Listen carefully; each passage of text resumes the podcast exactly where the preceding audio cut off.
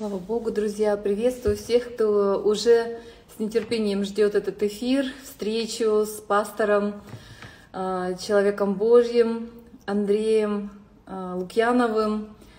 Слава Богу за это время, время, когда мы можем общаться друг с другом, соединяться в Духе Святом, когда можем получать откровения, подкрепление – и пастор Андрей со своим э, братом, и с людьми, которые также, слава Богу, э, посвящены Богу, являются одними из, можно сказать, таких лидеров пророческо-духовного обновления, которое сейчас идет э, в России. Андрей, шалом, шалом, очень рада видеть, спасибо большое. Все соскучились по вас, прям уже я, мне подвисал немножко интернет, а, поэтому уже стали писать, где же, где же, где же, как, как же, что же. Вот, очень приятно видеть эти пророческие картины, как окна такие в духовный мир за вами, в том числе такой яркий духовный цветной мир. А, тоже символично, да, вот а, той реальности, которая нас ждет, которая глубока, широка, вот, и я, э, мы обозначили этот эфир и как новости от вас, и как ответы на вопросы, и э, на самом деле я хотела задать вам все равно традиционный, можно сказать, вопрос в эти времена, э, э, который сведу к одному практически. А, вот я понимаю, что у разных людей есть разный э, график жизни, да.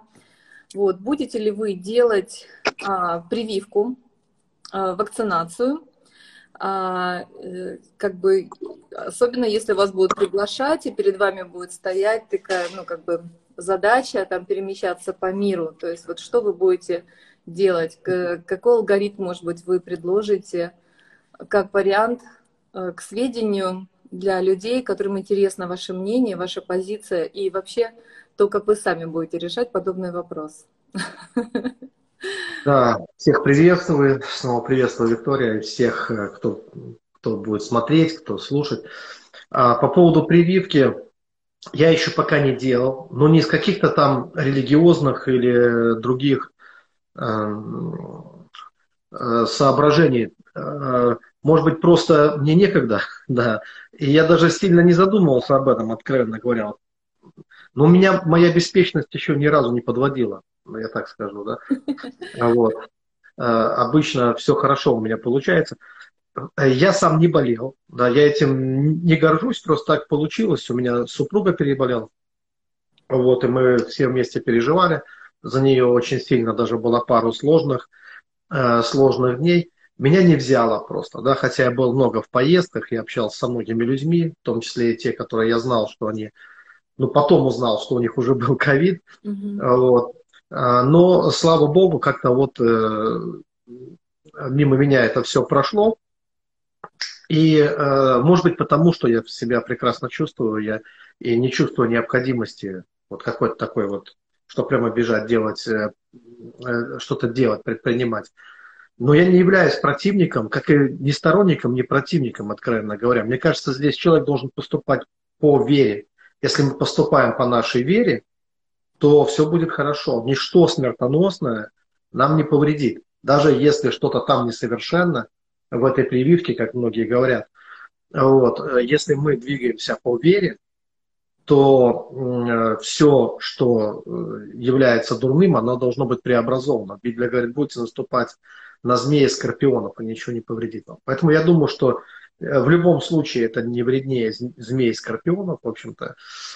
Э, вот, а может даже и вообще не вредно, как некоторые говорят. Поэтому если встанет вопрос, и она мне даст свободу, эта прививка, ну, свободу перемещения, передвижения, у меня не возникнет никаких абсолютно проблем. Я просто, э, ну что, я, я помолюсь и прославлю Господа и сделаю прививку и буду двигаться дальше по своей вере. Но я опять, я свою веру никому не хочу навязывать. Здесь каждый поступает сам. Однако я хочу предостеречь людей от излишних. Вот мы иногда сами себя пугаем. Это вообще очень типично для людей, для это в нашей привычке выживания э, находятся корни. Есть эпизод, может кто-то смотрел, есть такой фильм «Альфа» называется, где человек собаку приручает. Ну, ну, как такой момент показан, когда человек впервые приручил собаку, вот еще первобытные mm-hmm. люди. И там показывают первобытных людей, когда они двигаются на охоту куда-то, вот они сели вокруг костра, и только куст зашевелился, стена копий сразу, да, они вокруг костра, они стали э, в оборонительной позе. И неважно, там ежик или тигр, там, или ну, что там, да, э, инстинкт самосохранения, он действует, он всегда видит зло, во всем видит зло. Это такое вот предостережение, внутреннее, э, ну, скажем так, но это нормальное, нормальное свойство нашего Да, это нормальная реакция. Вида, человек, ясно, что э, если человек пошел за малиной, там вдруг зашевелились кусты, то он не ждет ничего доброго, что там кто с подарками сейчас выскочит, скажет сюрприз, там, допустим, да. Обычно человек ждет что-то дурное и порой, бросая даже свое ведро с малиной, бежит скорее домой. Вот, поэтому э, это инстинкт.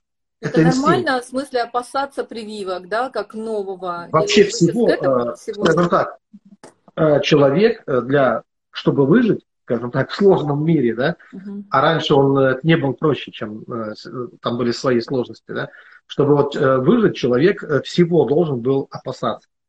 Кто-то сказал, что если сделать совершенный скафандр, то надо наделить его страхом. Угу. И основа выживания – это страх. И поэтому человек всего боится. Именно из-за этого очень трудно приживаются какие-то новые предложения. Если человек пытается какое-то новое, вот, ну, скажем так, в старом коллективе внести какое-то новое предложение, то первая реакция всегда в штыки, а вдруг будет хуже, угу. как бы чего не вышло. И только осмыслив, со временем надо людям дать это осмыслить, из-за этого некоторые крестьяне, они разочаровываются. А не надо разочаровываться, надо понимать, что так оно работает, Людям надо сначала осмыслить, переварить. И когда они перестают, перестанут бояться, они смогут рассмотреть это, да, скажем так. Поэтому первое – это страх. Но Библия говорит, что совершенная любовь побеждает страх. И вот Иисус, он не пытался выжить. Он, э, он жил, он не выживал. Вот это надо понимать, что и если наш страх, э, он самосохранения, такой, э, он будет настолько силен, что он не даст нам свободы жить, то лучше жить, ну, чем бояться, скажем так, да, лучше жить в свободе, чем бояться. Поэтому вот, а где граница, где мера, здесь должен каждый сам выбирать, насколько он хочет бояться, насколько он хочет жить. И надо понимать, что жизнь это риск. Да? Иисус это осознавал, для него это было так же, это был риск, его постоянно хотели убить. А вот. А, то есть э, то, что он не боялся, это не означает, что не было угроз.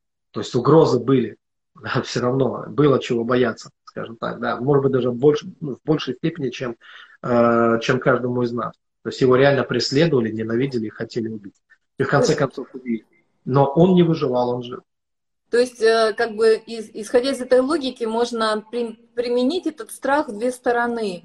И страх прививки, кто-то может очень сильно бояться прививки, и он а, как бы может по вере, скажем, опираясь на свою веру, принимать исцеление от заражения ковидом, и если его обстоятельства не, по, не понуждают, не принуждают вакцинироваться, он может жить, принимая исцеление по своей вере, не принимая прививку, если он ее боится. Кто-то другой, может быть, очень сильно боится ковида и меньше боится прививку, и также по вере он принимает прививку, и угу. как бы вера его активизирует, в том числе полезные свойства, скажем, прививки. И а, да. я, я абсолютно уверена, действительно, что это обетование, которое Иисус дал а, своим ученикам, действительно о том, что смертоносно, если выпьет, не повредит.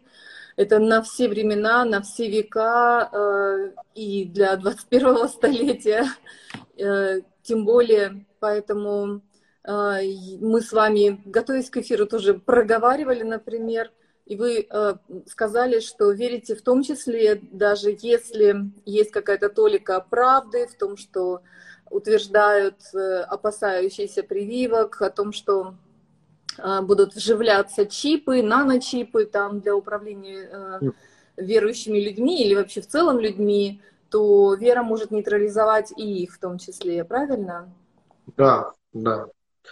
Я вот почему-то думал, что если бы Иисуса даже всего бы истыкали этими наночипами, то э, они бы не сработали или сработали в другую, ну, на него, скажем так, а не на тех, кто хотел.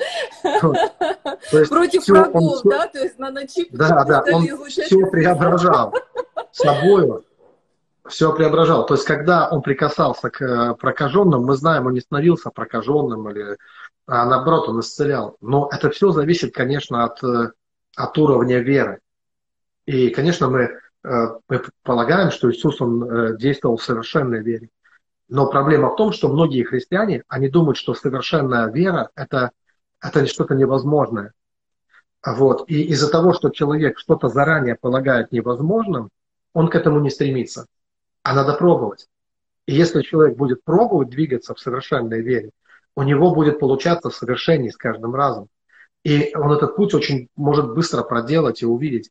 Я, я э, ну, делал такие вещи, и я был поражен, как быстро мы от состояния вот таких страхов мы можем перейти в состояние такой совершенной веры, когда у нас, а, как это слово, прямо взрыв веры такой происходит э, очень сильный.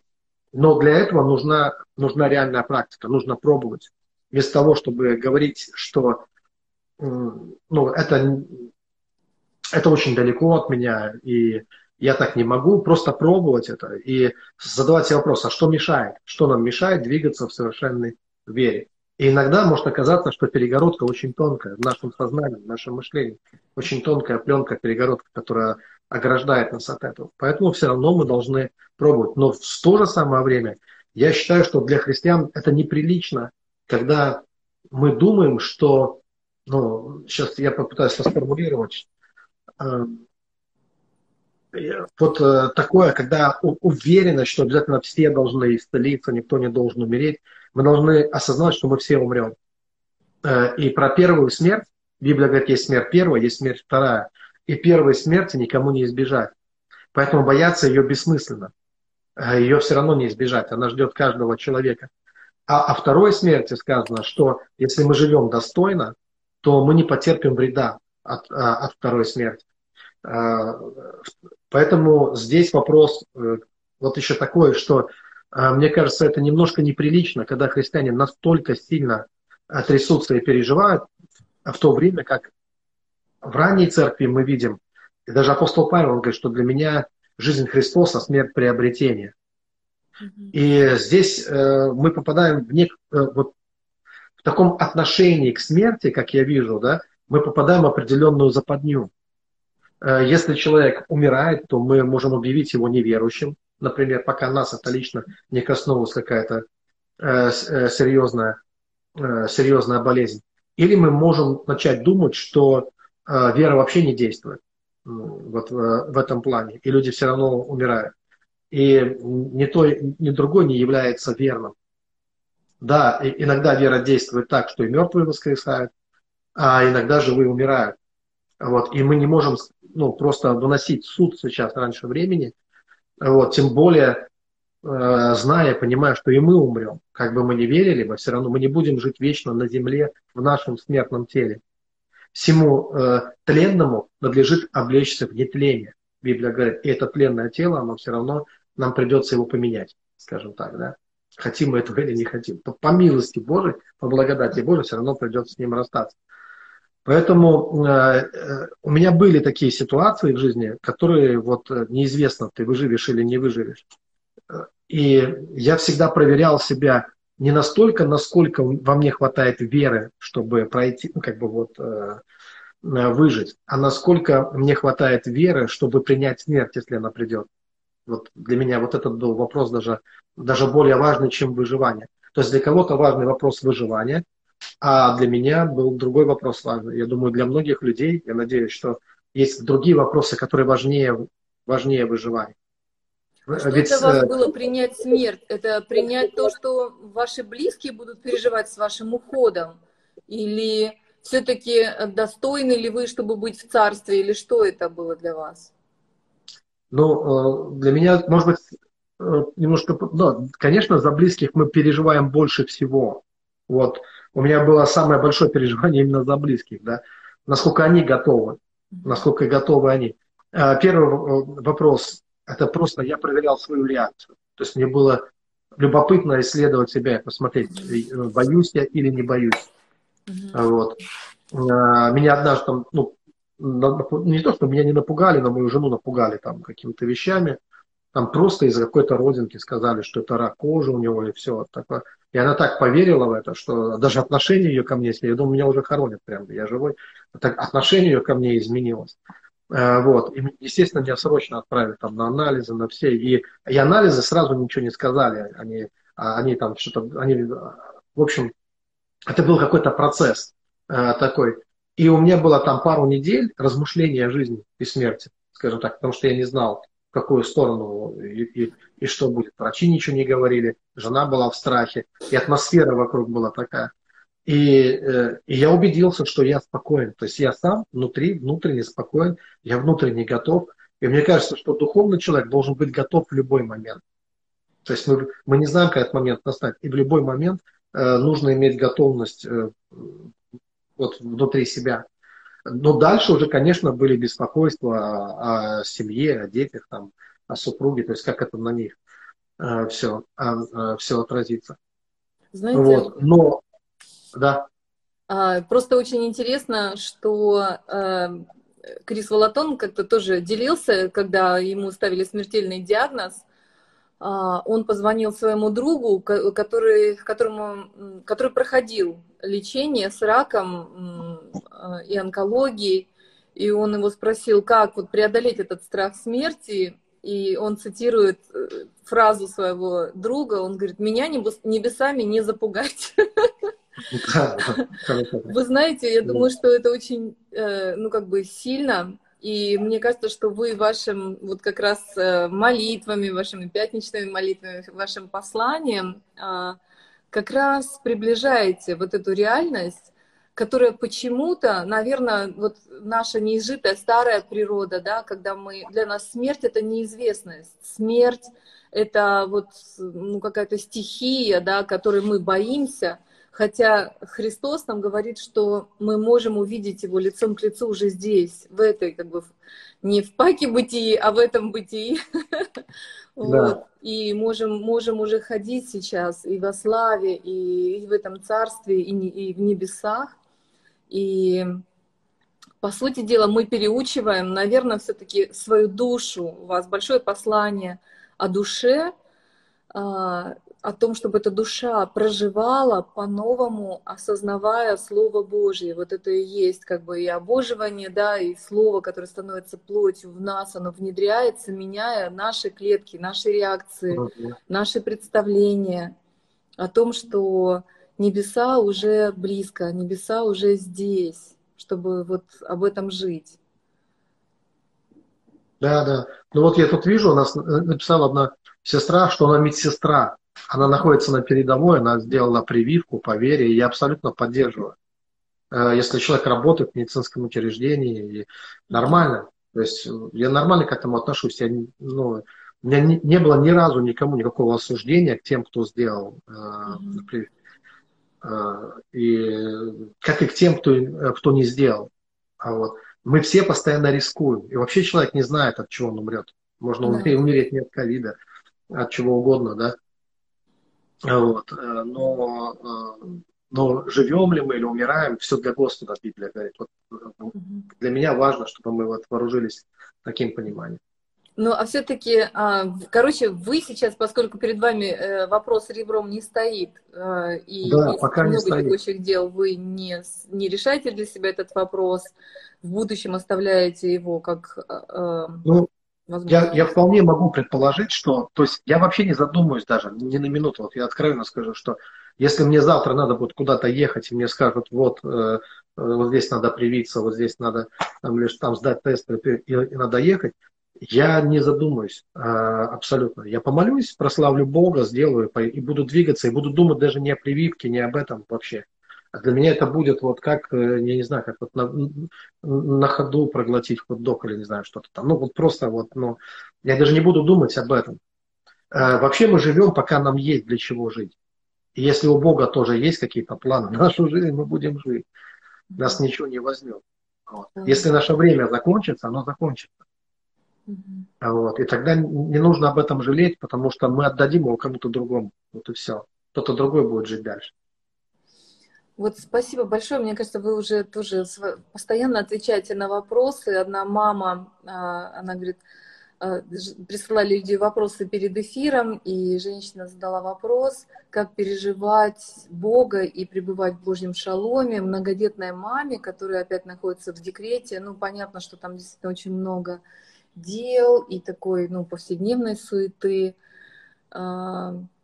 Как-то эти вопросы сопрягаются. Вот то, что вы говорите, там, пока есть для чего жить, э, как бы вы думаете о Боге, о Божьем, и с другой стороны вот это вот давление постоянных, когда тебя теребят, дергают.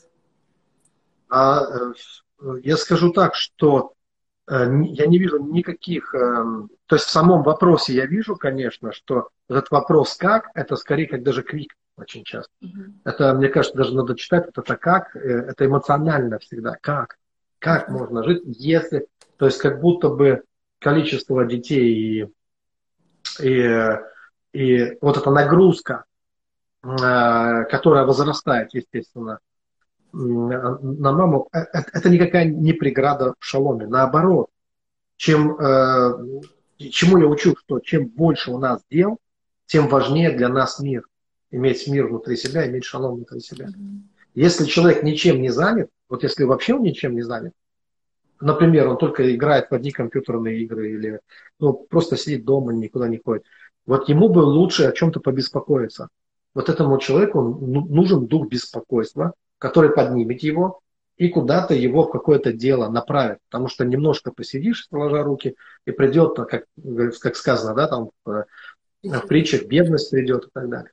Поэтому а, для, для многодетной мам, на мамы наоборот нужен шалом. Ей нужен ежедневный э, шалом, потому что э, у нее очень много детских дел э, различных, которыми нужно заниматься. Я приведу такой пример. У нас тоже есть одна многодетная мама, у нее 8 детей. И она э, достаточно молодая мама, скажем так. У нее 8 детей. И э, мы перенесли к ней молитву. Э, а, она за городом живет. А что такое за городом? Это всех детей надо куда-то разводить. То есть они практически там погодки, да, ясно, что кого-то надо в садик, кого-то в школу, сначала отвезти, потом привезти и все. То есть очень много дел. Когда э, я оказался у нее дома, что я увидел? Я видел ее, она уже была истеричкой, она была замучена вся, да, естественно, да, э, выглядела ужасно практически, но она сама просила, чтобы молились вот у нее дома. Она понимала, что ей важен этот шалом. И дальше, вот как пятнические молитвы, вот такие же молитвы мы проводили прямо у нее дома. Тогда это, еще не было в онлайн. Где-то через месяц вот таких молитв я увидел королеву. Просто она ходила как королева, она держала, ну, она начала за собой следить, она, э, ну, просто вот все изменилось. И она не только справлялась с детьми, она взяла еще дополнительно, начала набирать на себя еще дополнительно, так поверила в себя, да. А она занялась там какими-то открытками, тортами, шедевральными тортами, начала делать торты, а, начала домашнюю группу. Вот, но здесь я ее уже даже сказал, зачем? У тебя 8 детей, у тебя уже есть домашняя группа, тебе не нужна другая. Вырасти христианами, мы тебе памятник поставим. Ну, не надо никакая, тебе другая домашняя группа. Но представляете, другие сестрички, которые к ней приходили, а там у кого-то двое детей, трое детей, они зашиваются. И вот они замучены и спрашивают ее, как нам, ну, что нам делать, когда вот у меня столько-то детей. И, ну, это бесполезно спрашивать маму с восьми детьми. То есть твои трое детей, для нее это никакая, вообще это что, это разве трудно? Вот она смотрела удивленно, говорила, давай поговорим, у меня восемь, какие у тебя проблемы с тремя детьми. Э, я, я тебе расскажу про свои восемь и расскажу еще, чем я занимаюсь. Она выучила польский, там она начала учиться на медработника, еще к тому, сейчас до сих пор учится, кстати говоря. Вот. И, и надо сказать, она одна. То есть она без мужа одна. И она справляется. Вот. Э, недавно они приезжали в гости к нам, в деревню у нас там было весело, весело с толпой детей. Вот. Э, и я хочу сказать, что это зависит от мировоззрения. Э, вообще-то покой это должно быть нашим мировоззрением таким. То есть это, если мы так живем всегда, если это наш принцип, жизненный принцип, покой, то тогда нам тогда э, это независимо от того, в каких мы обстоятельствах. Это не зависит, что бы ни происходило. Как мы и говорили, жизнь, смерть, война, катастрофа, дети, там еще что-то, через что бы мы ни проходили. Но это наш жизненный принцип, все равно оставаться в покое. И что нам дает покой? Во-первых, он экономит огромное количество сил. Ведь человек устает от беспокойства, от постоянного. Он не от реальных дел устает, что, там, что ему нужно делать, а он устает от беспокойства. Человек устает не от шума, да, а от того, что он по этому поводу думает. Здесь, э, конечно, если бы человек заранее бы прошел какую-то тренировку, я, например, до сих пор каждый раз себя в этом плане испытываю. Я летел в самолете куда-то, и там был ребенок, который весь рейс, там часа 4, он не успокоился. Вот от взлета до посадки ребенок не успокоился. И он так громко кричал, что даже в наушниках, я, ну, я делал наушники и звук громко, но я понял, что вообще никак не помогает. И я думаю, что бесился, наверное, весь самолет. И это было очень сильное давление, я так понимаю, и на родителей э, э ребенка. Что я сделал? Я наоборот снял наушники. Я понял, что если мне наушники не помогают, то тогда их надо вытащить наоборот, надо послушать. И как-то синхронизировать себя внутренне вот с этим ребенком. И нормально вдруг вот. Э, и он перестал мне мешать, раздражать. А, а, а что меня, меня не ребенок беспокоил, меня побеспокоило то, что я почувствовал в себе раздражение. Мой первый вопрос, почему я раздражаюсь и почему ребенок плачет. Для него это нормальная реакция, это необычная среда, в которую он попал, вот эти перепады давления, взлеты, самолет, незнакомая обстановка, он очень маленький, и он так реагирует, это его естественная реакция. Но у меня был вопрос, что я обычно не раздражаюсь. И вдруг я почувствовал, что я раздражаюсь. Я почувствовал слегка вначале. Потом был второй сигнал, я раздражаюсь. Я думаю, не может быть. И когда третий раз я почувствовал, что я раздражаюсь, я понял, что надо что-то мне менять с собой. Не с ребенком, с собой. Мне надо что-то поменять. Почему я раздражаюсь? То есть я точно убедился, что я раздражаюсь. И тогда я начал внутреннюю работу с собой, и я настроил себя на реальность. Мы должны понимать, что если наша реальность такая, мы должны в нее встроиться, в эту реальность, адаптироваться к ней, понять, как нам в этой реальности перестать, э, то есть жить так, чтобы нас это больше не беспокоило, чтобы это было нормально. Но это естественно, когда э, э, вы молодые родители, у вас маленькие дети, э, приходят гости, вы разговариваете, вы привыкаете разговаривать в шуме. То есть, когда дети всегда шумно, особенно если это не один ребенок. И э, ты спокойно разговариваешь, твоя супруга спокойно разговаривает. Это другие сходят с ума, взрослые, которые пришли. Они удивляются, как вы можете так спокойно... Ну, мы в этом живем, поэтому мы спокойно общаемся даже когда немножко шумно. Они же дети, они шумят. Вот. Поэтому здесь я хочу сказать, что слава Богу, что есть дети, многодетная мама, есть много поводов для радости, надо наслаждаться. А, я часто вспоминаю об этом. Вот я смотрю на своего ребенка и понимаю, что да, все дети хотят подрасти. Но я им говорю, там, Полина, тебе 12 лет. 12 лет один раз в жизни бывает. Наслаждайся. Вот этим возрастом, пока тебе 12. Потому что потом уже будет 13, потом 14. А 12 уже не будет. Uh-huh. Вот. И я также наслаждаюсь э, детьми, их возрастом, который у них сейчас. Помня о том, что это один раз. И потом им не будет уже столько. Будут другие детки, другие бедки, ну, другие проблемы. А сейчас вот этот период. Поэтому здесь важно именно внутренний настрой. Проблема возникает тогда, когда мы пытаемся сбежать из жизни от тех уроков. То есть э, раздражение – это мы не, не совпадаем с реальностью. Реальность такова, она неплохая реальность, она просто такая. А мы хотим что-то другое в этот момент времени. И вот отсюда получается несовпадение. Мы хотим одного, а происходит другое. Но вот смириться в том числе и означает принять то, что сейчас есть. Принять и увидеть, что есть много доброго в этом не смотреть на это трагично. Есть много добра. И э, хочется заниматься взрослыми вопросами, а детки маленькие, приходится детские, детские книжки читать, детскими вопросами, детскими игрушками заниматься приходится.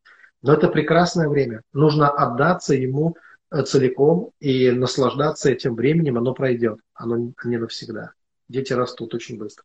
Поэтому я советую просто вот настроить себя соответствующим образом и сохранять внутренний покой и шалом.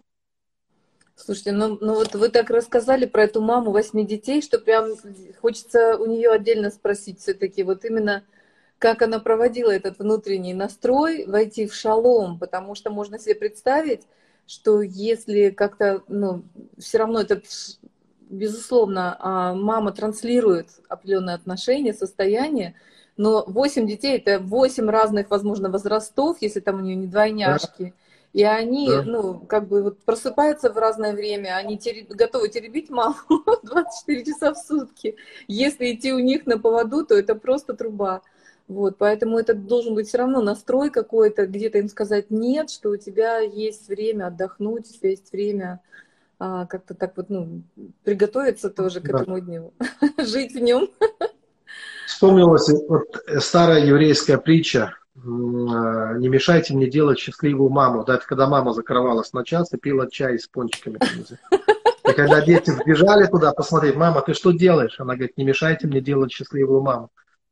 А, конечно, должен быть какой-то какие-то моменты, да, а, для себя, которые человек может провести сам с собой, с Богом, по возможности, да. Вот, но но я хочу сказать, что а, от, откуда я узнал, что она смогла синхронизировать себя вот со своими детьми, с реальностью, с жизнью. Когда мы к ней приходили, каждый раз она рассказывала о своих детях. А, вот наступил какой-то момент переломный, она начала рассказывать о своих детях и о том, как она много у них учится. Mm-hmm. Вот чему они ее научили. Mm-hmm. Вот она стала учиться мудрости от детей, именно наблюдая за своими детьми, замечая, что они делают, наслаждаясь ими и Э, извлекая какие-то уроки. Вот, вот так вот. Вот, оттуда она стала от них черпать шалом, тоже наслаждение, да, из да. этого общения, из, того, из тех возрастов, в которых они находятся, того процесса, в котором они находятся. Слава Богу. Да, спасибо большое за реакцию, за свидетельство. А, Алексей Власенко написал, я вырос в большой семье, у меня 9 братьев и 2 сестры, а, нас 12 человек, все уже выросли, мне 24 года, это действительно благодать. Это нереально просто, это, это действительно чудо. От э, одних родителей, 12 детей, это просто э, удивительно, что вы э, любящие. Знаете, я с удивлением как-то услышала э, другую сторону и некоторых многодетных семей, э, когда я встретилась с эм, женщиной, которая преподавала курсы, как организовывать свой дом, и она говорила, что ну, в том числе днем нужно спать. Я подумала еще, она такого плана, видно, знаете, как, не знаю, директор предприятия, такая женщина, думаю, ну точно у нее есть возможность. А потом выяснилось, что у нее 8, там, я не знаю, сколько, 4, может быть, своих э, ребенка, и там около всего вместе, по-моему, то ли 16 детей, то ли 20, я уже, я запуталась. Вот, и тогда я по-новому оценила, конечно, ее слова, вот, но кто-то мне сказал, что в некоторых семьях э, это скорее как такой завод, знаете, вот, ну, где детей заставляют там что-то делать, там каждому дать, дали обязанности, и, ну, как бы дети, они не чувствуют вот этого тепла как раз, который исходит из, из подлинного шалома, из подлинной радости, которая а, составляют семью. Там было, ну, скорее какие-то такие мероприятия, когда все как слаженный механизм должны работать, но не было в этом во всем выделено время на такое счастливое, счастливое обнимание, не знаю, барахтание вместе. Вот, и хотелось бы, конечно, чтобы вот, вот этот как раз производная шалома, любовь, мир, чтобы они транслировались вами, мамами, папами, а, и чтобы мы его переживали, черпая в нем бесконечные силы и вдохновение для каждого дня. Кстати, пастор, э, я еще раз хочу вас спросить, а, вот еще э, почему-то я не зафиксировала так, как э, зафиксировала в другие вещи. Все-таки какое вы видите пророческое послание, слово на вот этот 21 год? на 21 год, угу. я вижу, что это год христианских мистиков. Угу. Что это год, когда многие люди будут обращаться именно вот э, к этой сфере э, христианства, вот именно к этой области христианской жизни, которая является самой важной. Я объясню почему. Потому что все, что было до 2021 года, оно себя исчерпало. А что исчерпало? Было слово от Господа, которое было сказано пророком. И это, это было Божье слово. И это слово, оно воплощало в жизнь.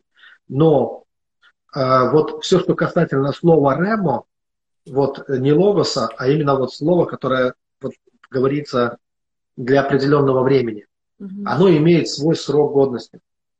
Оно, вот почему оно является именно ремо словом, то есть словом для определенного э, периода времени, для определенного сезона. И тот сезон закончился, и то слово рема, которое было высвобождено раньше, угу оно, оно действовало очень, очень приносило много плода. И было хорошим для своего времени. И сейчас опять необходимо слово Рема. И это чувствуется везде, во всех церквях. Потому что такое ощущение, что лидеры, пасторы, э, все задают, э, задают один и тот же вопрос. Они э, уже по-старому жить не могут, а, а по-новому не знают как. То есть все ощущают необходимость каких-то перемен. Ну, большинство, по крайней мере, многие. А некоторые сопротивляются этому внутренне, пытаются как бы, вот, э, э, что-то старое продлить, ну, дать жизнь старому как можно больше. Но оно все равно уходит, ускользает, его не удержать уже. Вот. И Бог ведет в нас в новое сейчас. И поэтому сейчас, естественно, должно быть обращение к мистицизму, к христианскому мистицизму. То есть опять необходимо общаться с Богом. Дело в том, что раньше это не было так необходимо как может не показаться странным. То есть это всегда декларировалось, это всегда декларировалось. Ну, пасторами, мы, мы в 90-х годах мы, в общем-то, росли на этих проповедях, что наш Бог живой Бог, что э, надо жить Его Словом, что Слово Рема важно. Но на самом деле нам это слово давали уже. И нам давали его те служителя, которые в тот момент как раз, они на этой пророческой волне, они его получали это слово. Mm-hmm. Это как раз было новое, свежее слово, свежее mm-hmm. такое помазание для того времени. А мы тогда были молодыми, и мы подхватывали, но мы не получали, мы получали его не столько лично, сколько через личности.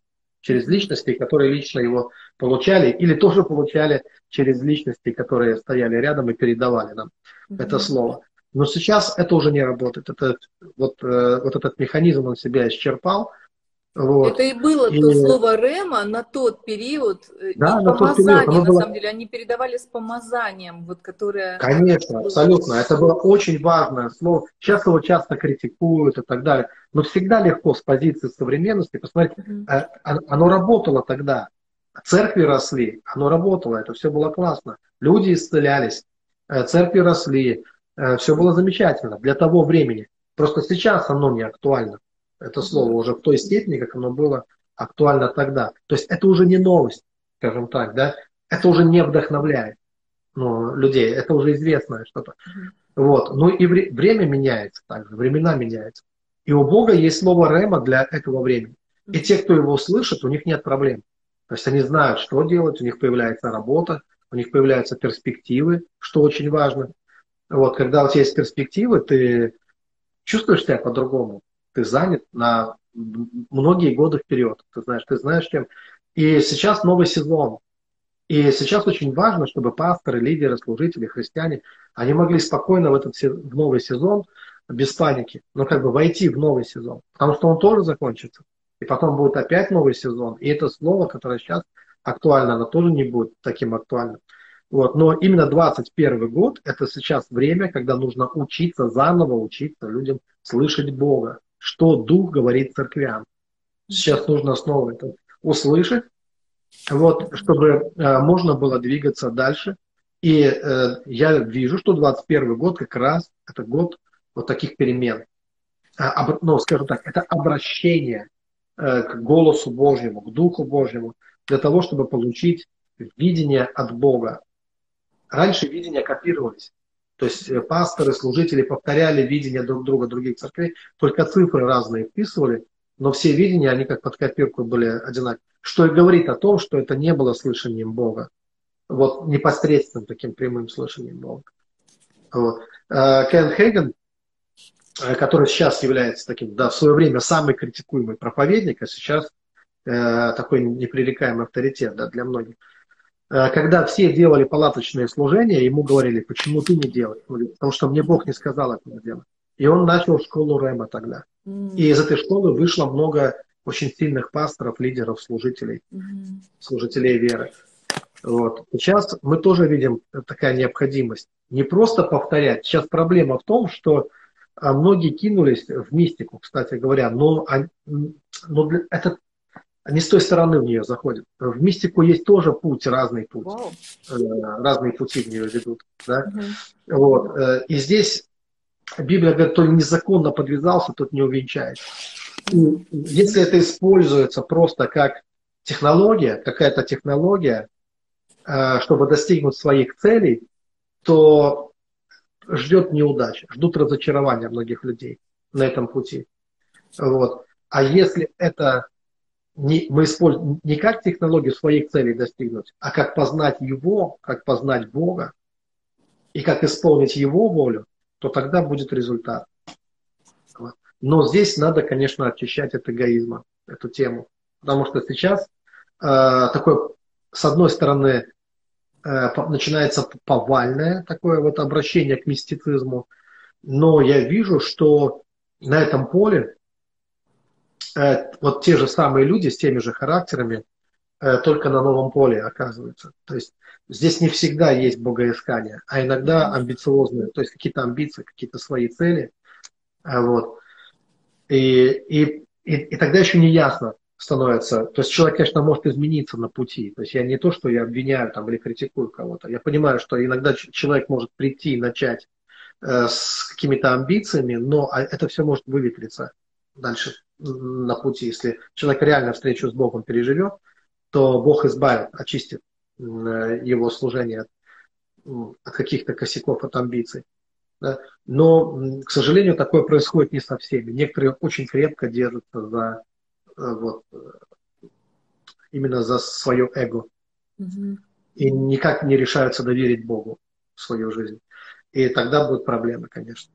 То есть э, некоторые люди, они пойдут за людьми, э, которые будут манипулировать мистическими э, э, вопросами и соблазняться об этих людей. Вот что произойдет. Будут разочарованы. Mm-hmm. Они не увидят характер, они увидят дары, но не увидят характера.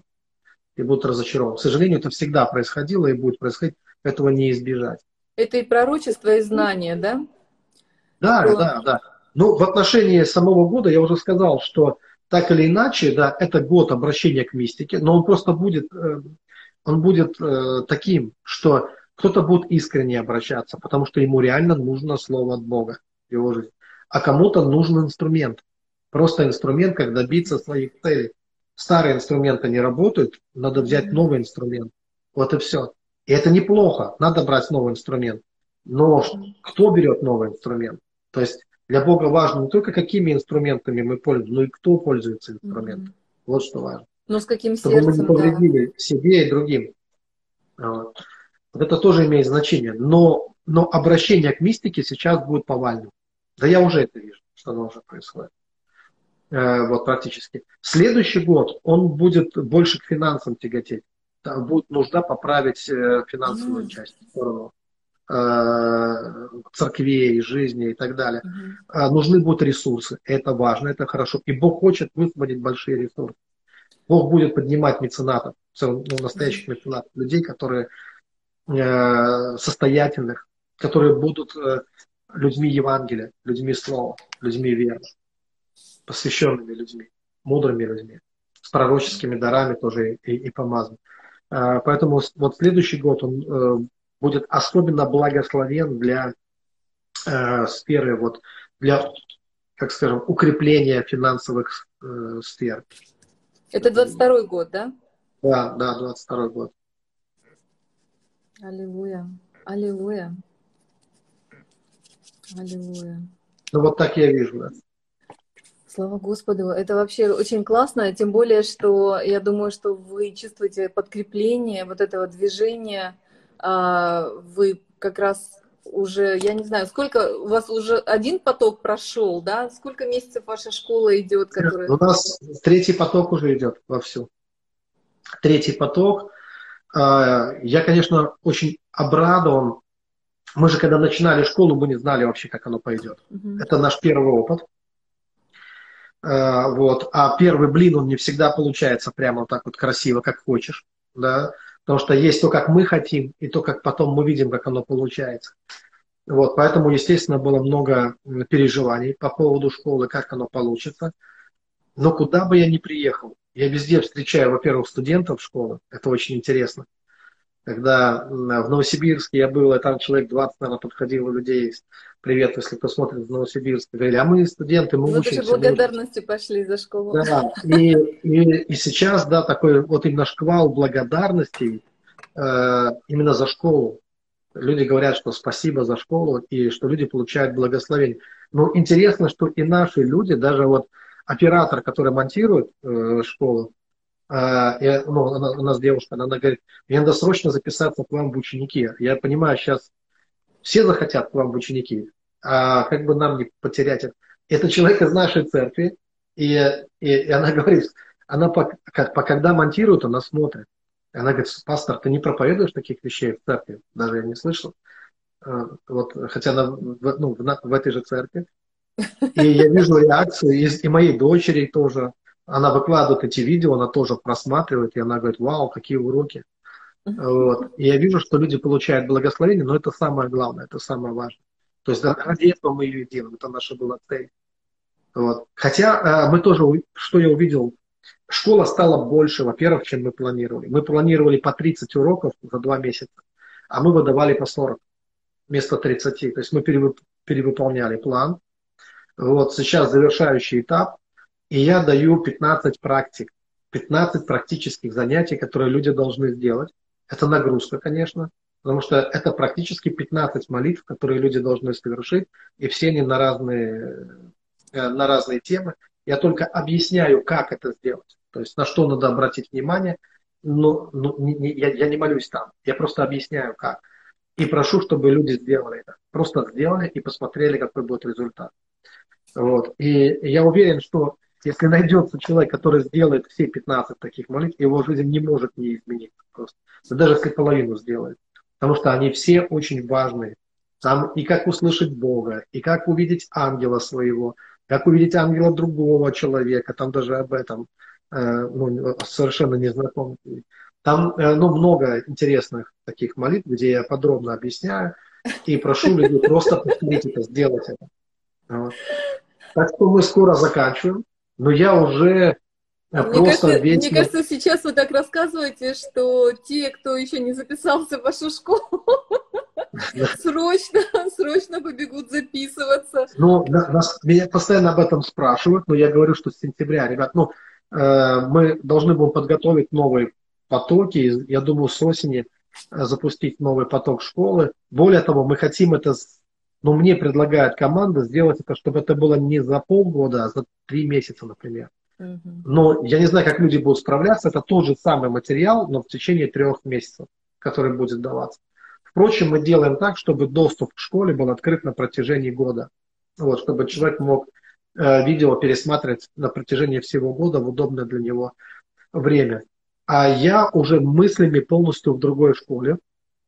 А я хочу подготовить э, такую отдельную школу, именно школу снов. Снов и видений она будет называться. Потому что это не только о снах, но и о ночных видениях различных.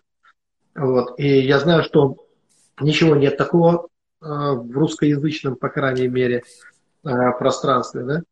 И я подумал, что если у меня есть знания на эту тему и опыт к тому же, да, то это то, чем нужно делиться. Тем более, что каждый день мне приходят письма где люди пишут о своих снах, и пускай люди на меня не обижаются, я не отвечаю на них, на эти письма, потому что э, не потому, что мне все равно, мне не все равно, мне очень интересно, но это стало бы моей работой просто. Вот. Я вообще стал бояться уже отвечать людям на, на, на письма, потому что если я вступлю с кем-то в переписку, это уже какая-то ответственность. Да, если я, мне человек написал, я ему ответил, он мне написал опять, соответственно, mm-hmm. опять. А писем столько много, что для меня нереально. Это, это, я должен был бы ничем больше не заниматься, как только отвечать на, на, на письма и превратить это в работу. Вот. Но это не моя работа, то есть это не, не та работа, на которую не моя ответственность сейчас. И поэтому, чтобы помочь этим людям, для этого и есть школа, для этого школа и существует.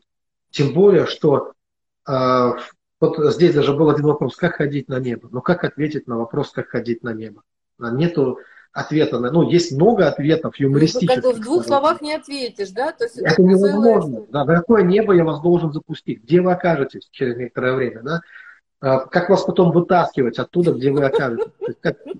Это серьезные вещи, мы говорим. Серьезным вещам не учатся так. Вот. Это как прийти, я не знаю, в институт и сказать, э, ну, объясните мне высшую математику. Ну, давай, хорошо. В двух словах, что такое интеграл, да? Да, да. Да, это же это потребует года. Вы готовы потратить годы на это, чтобы вам это понять, как ходить на них, чтобы вы были уверены, что с вами все нормально, что у вас крыша не съехала от этого всего. Ну, не нужно что. То есть это же э, мы говорим о серьезных вещах. Поэтому это требует серьезного подхода.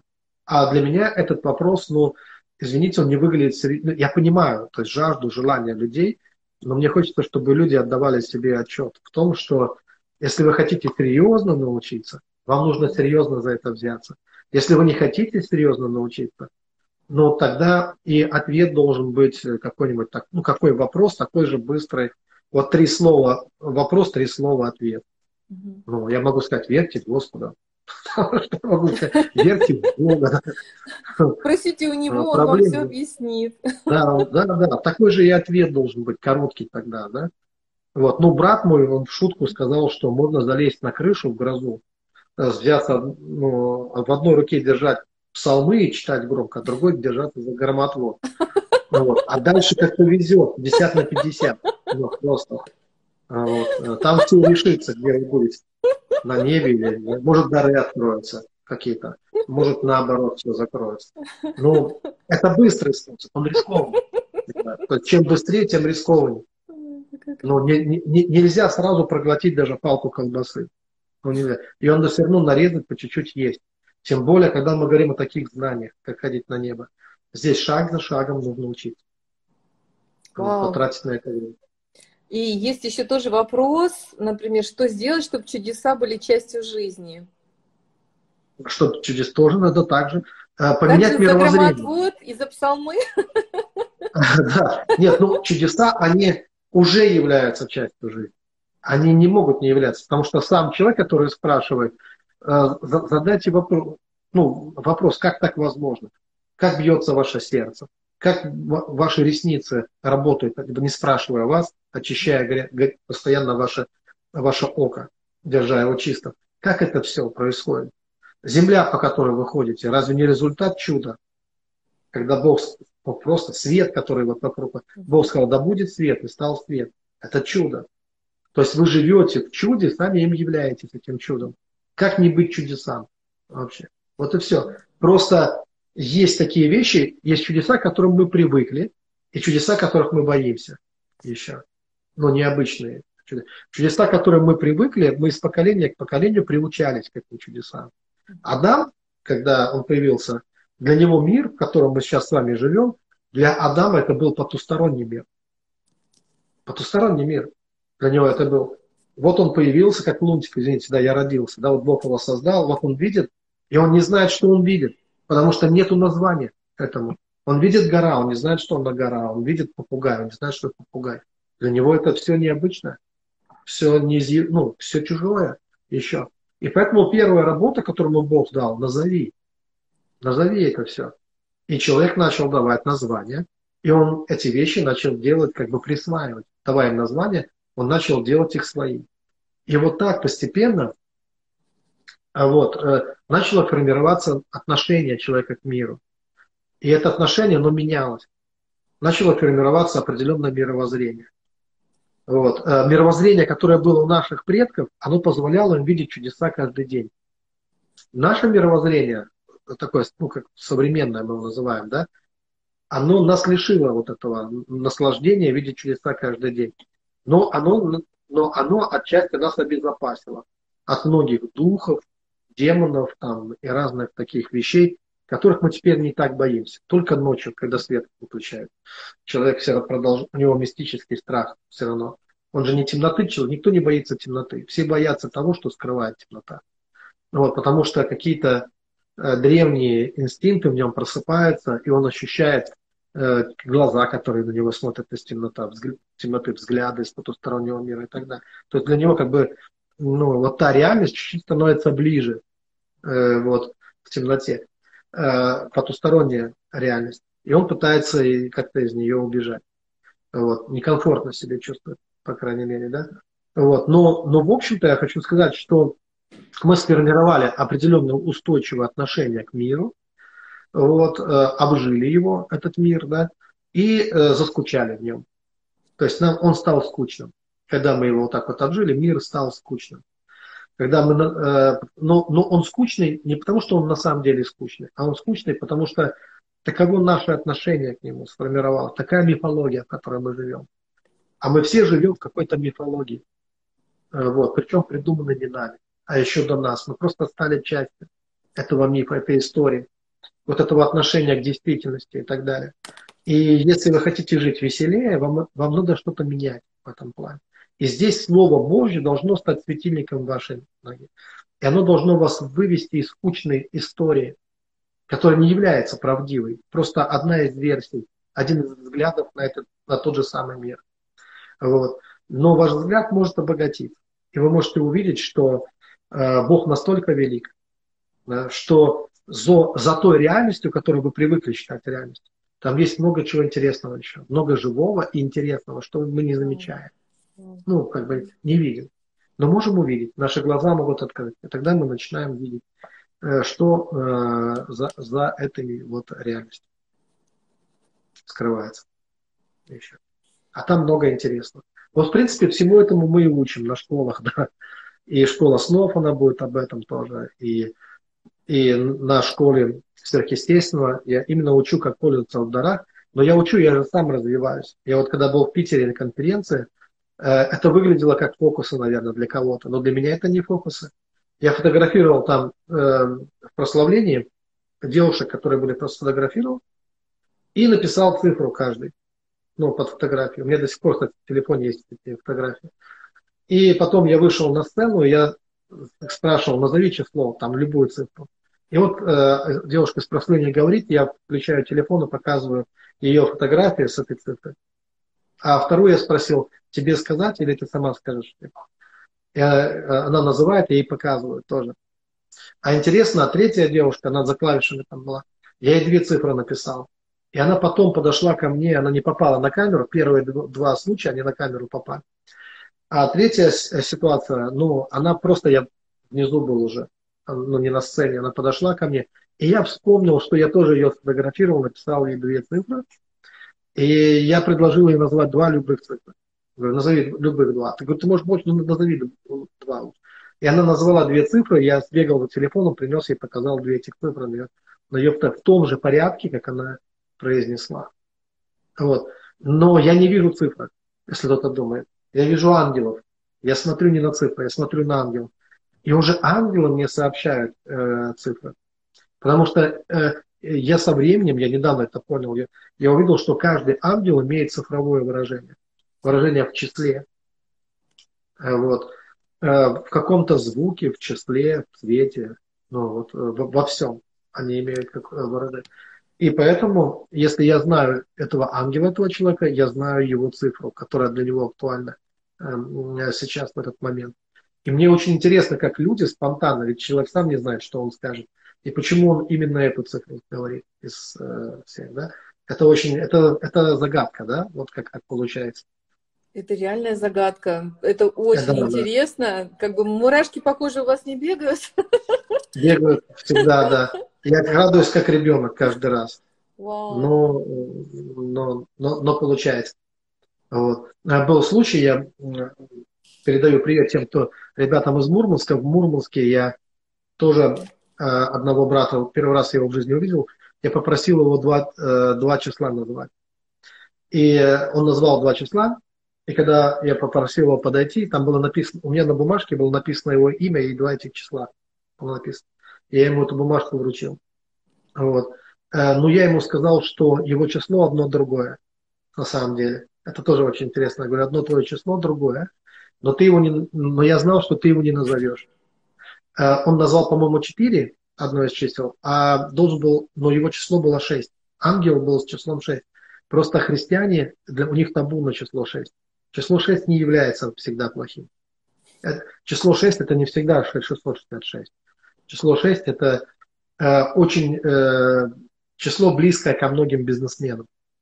И часто я это вижу с предпринимателем. Это число талантов, кстати, измерялось в этих цифрах у Соломона э, сколько было. Вот это число ассоциируется с Соломоном, с процветанием, к стремлению, к, к умению, скажем так, и стремлению э, приобретать э, э, богатство. И э, если я вижу этого ангела, у которого есть такое цифровое, цифровое выражение, это хороший ангел. Э, вот. Э, он не виноват, что у людей такие предрассудки, скажем так. И поэтому обычно его понижают. И всегда говорят 4. Но никогда не 5. 4. Именно вот это должно быть четное число. Тогда. Вот. И, и он со мной согласился. Я говорю, твое число, говорю, на самом ты написал 4, но твое число 6. Но я знал, что ты 6 не назовешь, и поэтому написал 4. Вот, здесь Вау, такая запутка интересная. Да, да, да, да, да. Вау, это а классный ангел. Это классно. Да. Как раз до да, второго года Если кого-то преследует числом 6, это к деньгам, не беспокойтесь, это нормально. Это, это, не, это не значит, что вы прокляты. У меня муж очень часто разбивал как раз вот эти стереотипы о плохих снах, о каких-то знаках и так далее. Он, он своей теще, моей маме, там, когда она к нему, как к священнику, там приходила, вот, мне снилось то, у меня там было это. Он мне всегда говорил, это к деньгам. Любящим Бога все содействует ко благу, как сказано. Слава Богу. А значит, в том числе и к, к этому, к тому тоже. Но сейчас есть цифры, которые больше стали повторяться. Вот э, еще по этому я вижу, что что-то меняется в мире. Угу. Потому что э, присутствие определенных сил становится больше в духовном мире. Угу. И ангелов с числовым выражением 4 очень много. И с числовым выражением 8 тоже становится очень много. Если раньше это было 3 больше, угу. да, это просто классика ну, вот, э, христианства, да. Э, все любили число 3, и до сих пор многие любят, да.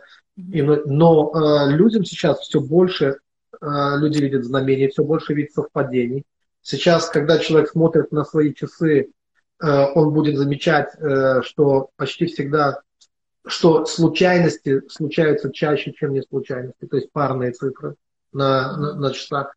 Сейчас как будто число знамений увеличивается в огромном количестве, и люди будут замечать все больше и больше различных знамений.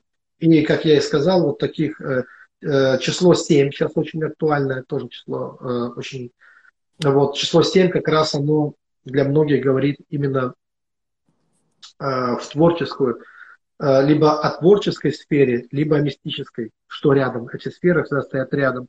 То есть многие пойдут в творчество, э, петь, рисовать и так далее. Вот, ну, писать, вернее, да, ну, вот каким-то творчеством. Э, и здесь число 7 доминирует, ангел с числом 7. И э, вот 4 это как открытые двери, это как вот как роды, просто роды какие-то, как что-то новое люди э, рожают. А 8 это перемен, число перемены, новое начало и, и вот новый этап, новый сезон. Поэтому сейчас вот, ну я понимаю, что для каждого индивидуально, я сейчас говорю то, что в целом, в общем, для всего общества вот начинает, э, начинает доминировать. Как зеленый цвет, как э, бирюзовые такие, ну, цвет. Э, сейчас начинают определенные вещи э, доминировать. Очень много мы будем говорить. Э, Зеленый цвет это цвет личности. Я так, ну, я это тоже давно понял. То есть больше людей начинают ощущать себя личностями на постсоветском пространстве, чего раньше не было. И виден изумруд такой в духовном мире, это как, не знаю, ну как, э, звучит смешно может, но это как изумрудный ангел, так скажем так, да. Вот. Э, и, э, и, и что-то новое для нас. Вот. В какое-то новое э, мы входим. Сейчас я просто думаю, это цвет. Как он правильно? Бирюзовый это какой цвет? Бирюзовый это такой э, чистый, светло-зелено-голубой. Вот смесь э, такого голубого с зеленью. Или наоборот, зелени с голубым. Ну да, в общем, вот в такой вот это, это будущее, скажем так. Это то будущее, для, как, для кого-то настоящее, а, но это то будущее, в которое нас э, Бог ведет, оно такое.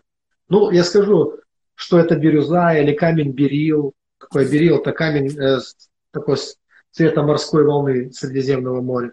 Э, вот. Э, в какое-то новое время, видимо, э, время невероятных чудес, такое сверхъестественных вещей. Бог ведет нас. Вау, это так вообще классно. Друзья, на самом деле, я, я так благодарна Богу за, и за ваш ответ, Андрей. Спасибо большое за то, что общаясь вот с Божьим человеком, э, входя в дух, в духовные вещи, э, так много радости, так много надежды, так много вдохновения, так много в этом мира, так много в этом действительно обновления — а, слава Богу за то, что вы действительно видите и создаете эти школы, за эти духовные эксперименты, которые у вас есть.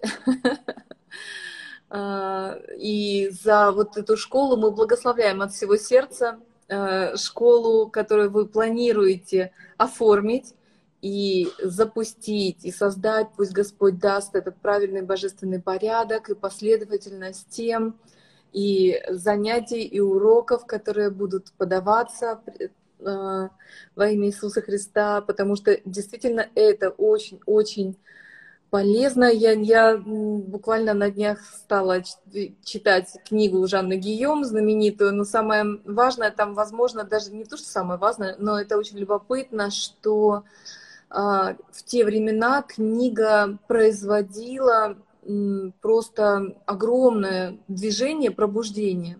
Она написала ее тоже по просьбе, как э, евангелист Лука говорит, вот достопочинный Фил, Феофил, ты меня просил, как будто бы по частной просьбе одного человека, своей подруги, э, получилось, получился труд, который в 21 столетии все так же актуален. Она перед этим изучала э, мистику, она сама погружалась вот в мистическое движение христианства, и вот это мистическое настоящее движение было выражено в этом труде. Я просто понимаю, что вы тоже погружались, уделяли себя, отделяли себя тоже на эти ступени серьезного, реального отношения к трансформации, к Слову Божьему, чтобы э, Дух Божий трансформировал вас. Вот то, о чем вы говорили, о посещении небес, что это не раз, два, три, это именно то, что во что ты погружаешься, она в это входила, и она в этом пребывала. И, в общем, соединение вот этих дорожек, этих трудов производит великую славу. Спасибо, что вы э, в каком-то смысле Жанна Гийом. Вот, а может быть, есть тоже много таких и, и Э, и мистика. Да, мне нравится Жанна Гийон, действительно, и я считаю, что ее труды вполне современны. То есть то, о чем она говорит, многие мысли, они актуальны сейчас. Конечно, они такие на все времена. Да, да, аллилуйя, аллилуйя. И прям очень интересно, кстати, вот со снами. Мне интересно, как нежно Господь начинает работать. И как бы вот наше общение с вами. У меня есть, кстати, ваша книга о снах. И я помню то, что меня прям реально поразила одна история там, где пастор исследует эту книгу и вообще вот в молитве с Богом стал относиться к снам как, ну, тоже как к реальности на самом деле, как к духовной реальности, в которой ты можешь быть осознанным. И а, вы приводите там его свидетельство, что он пережил встречу со своим отцом, за которого он переживал и молился. Отец уже ушел к... Ну, то есть он умер. А, умер, как переживал его сын, служитель церкви, без Бога, и ему удалось... Вы сами помните эту историю? Да, да, да, я помню. Там, там история, когда... История в том, что он с Иисусом ходил на небеса, чтобы встретиться со своей матерью которая уже с Господом. И она рассказала ему, как спасти отца. Угу. Что нужно сказать отцу, чтобы отец спас. И когда отец спасся, отец действительно спасся, вот, то именно э, вот это и помогло. Да? Причем все родственники были в шоке. Они говорили, что ты сделал, как, как ты смог вообще. Потому что он э, очень сильно противился. Но через некоторое время, это длинная история, так сказать, отец ушел на небо тоже. И он явился сыну, и он рассказал о небесах ему, как там. То есть он подтвердил и сказал, что все действительно вот, даже лучше, чем что здесь действительно здорово, это действительно... Э, и он больше раз как бы просил прощения у сына за все то время, когда он, он осознал, насколько с ним было тяжело, насколько он был трудным человеком. Вот. И он рассказал об этом. Но э, когда он встретил свою супругу, и уже на небе там отец, он рассказывал, и он попросил ее, чтобы он мог к ней приходить, она сказала, можно, только не часто. Видимо, настолько он был тяжел э, в земной жизни, что даже там она не была слишком часто с ним э, общаться с новообращенным. Э, вот. Интересная история, и это реальная история. Один пастор мне ее рассказал. Сейчас много новых историй, конечно. Я каждый день получаю истории. И по всей видимости, у меня такое ощущение, что мой ангел начал посещать многих людей. Потому что каждый день я читаю историю, и они все одинаковые, только с разными людьми. И недавно читал историю, и одна женщина она написала, что она слушала молитву в пятницу. Это была последняя пятническая молитва, кстати. И не смогла войти в молитву. То есть у нее не, у нее не получилось вот так вот войти в дух, как она говорит. Может быть, воображение, говорит, не очень. Но ночью, говорит, ты пришел ко мне ночью, а у нее там все болело, там какие-то болезни хронические. Спросил, ну что болит? Она сказала, болит. Прикоснулся, говорит, ко мне, меня трясануло током, потрясло просто, и все перестало болеть. Вот. И э, в один день я читаю эту историю. На следующий день мне жена открывает, читает историю. Там одной из, э, тоже из подруг. И так говорит, о, я вам забыл рассказать, а мне же ночью вы приходили ко мне. И вот твой муж прикоснулся ко мне. И что-то изменилось прямо в моем теле как только. И, и я понимаю, что, ну, как сказали бы древние, это значит, ангел мой, он уже начал где-то шалить, ну, в хорошем смысле, да. То есть он уже пошел.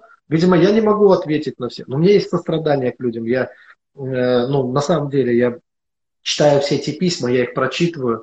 Я хотел бы помочь. Э, но я всегда спрашиваю, где пасторы этих людей? Где их лидеры? Где их наставники?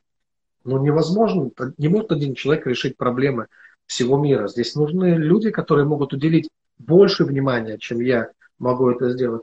Но, видимо, вот этот порыв, мой внутренний порыв, как им помочь, как помочь этим людям, он все равно высвобождает какое-то, что-то высвобождает, скажем, каких-то ангелов, которые, видимо, уже пошли и просто начали ночью посещать людей, возлагать руки, э, чтобы ну, нести, нести исцеление. Я думаю, что у нас у всех будет такой порыв, чтобы помочь, мы будем думать об этом, как нам. Потому что взаимное служение друг другу – это и есть самая великая радость на небесах. Вот это то, чем мы будем заниматься на небе. Э, это, хочет, это служить друг другу, помогать друг другу постоянно и служить, заботиться друг о друге. Потому что больше нет более важных дел и более благородных дел.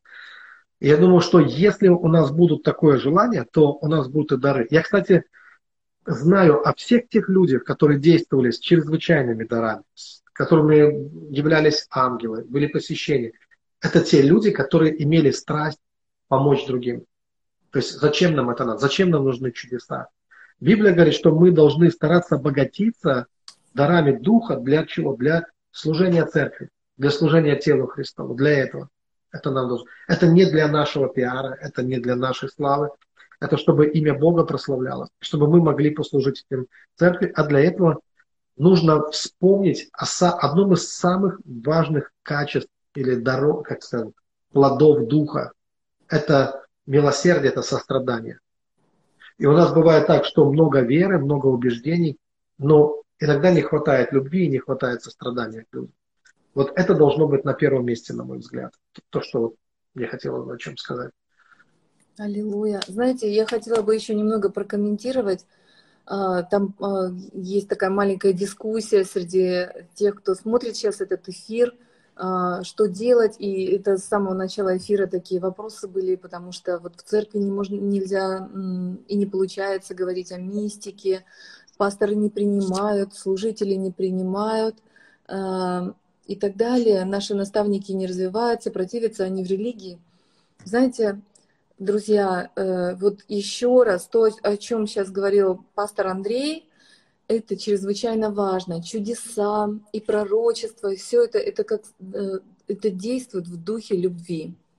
И э, мы разговаривали, я могу честно сказать, даже вот ну, прямо с тоже Денисом Орловским, который тоже является пастором, который тоже является тем человеком, на которого оказывается ну, очень сильное давление с критикой вот от религиозных людей, от людей, которые абсолютно уверены, что они а, сражаются за чистоту учения Христова и так далее. Собственно, и пусть, пусть э, э, Господь производит свою работу, но вот Денис с его уважением, он понимает, что знаете, друзья, если мы будем только на, на чудеса ставить э, ставку или только думать об этом, мы просто не увидим той работы, которую совершали вот те люди, которые религиозные, и даже те гонители, где-то ревнители, они сохраняли и сохраняют действительно в целом движение церкви, развитие церкви. Вы, если вы опережаете в чем-то, молитесь за них. Пусть этот дух любви и благодати пере...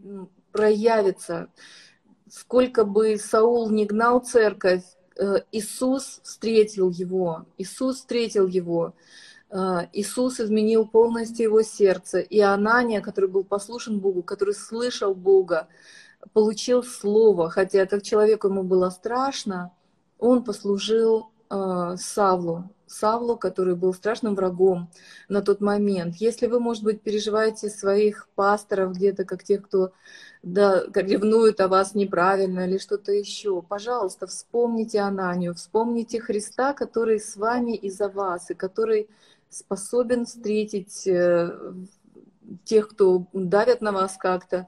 Поэтому прибудьте в любви, прибудьте в том, кто приводит Христа, кто дает Христу действовать, кто, кто размягчает сердце пасторов и служителей, прибудьте в почтении, вот в шаломе под давлением. А, пожалуйста, давайте сохранять в этом мудрость.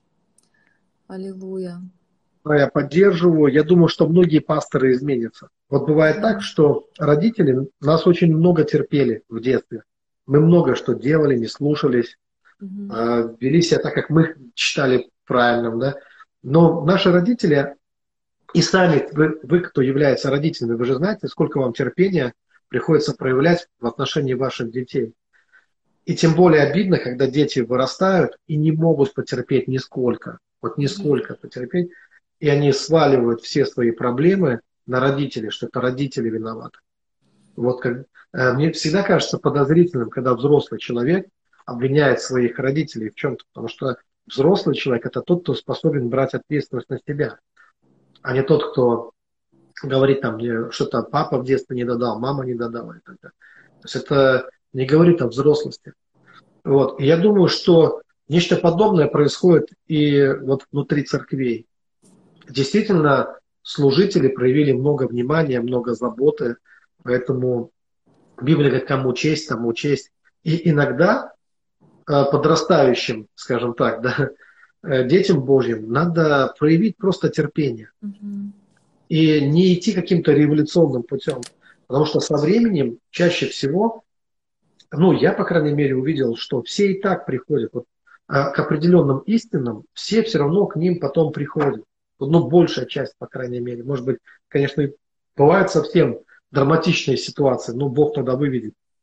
Но в основном те люди, даже которые сначала осторожны, и осторожно неспроста, потому что они тоже знают много историй и много разных э, чудачеств э, верующих, да, поэтому стараются предостеречь.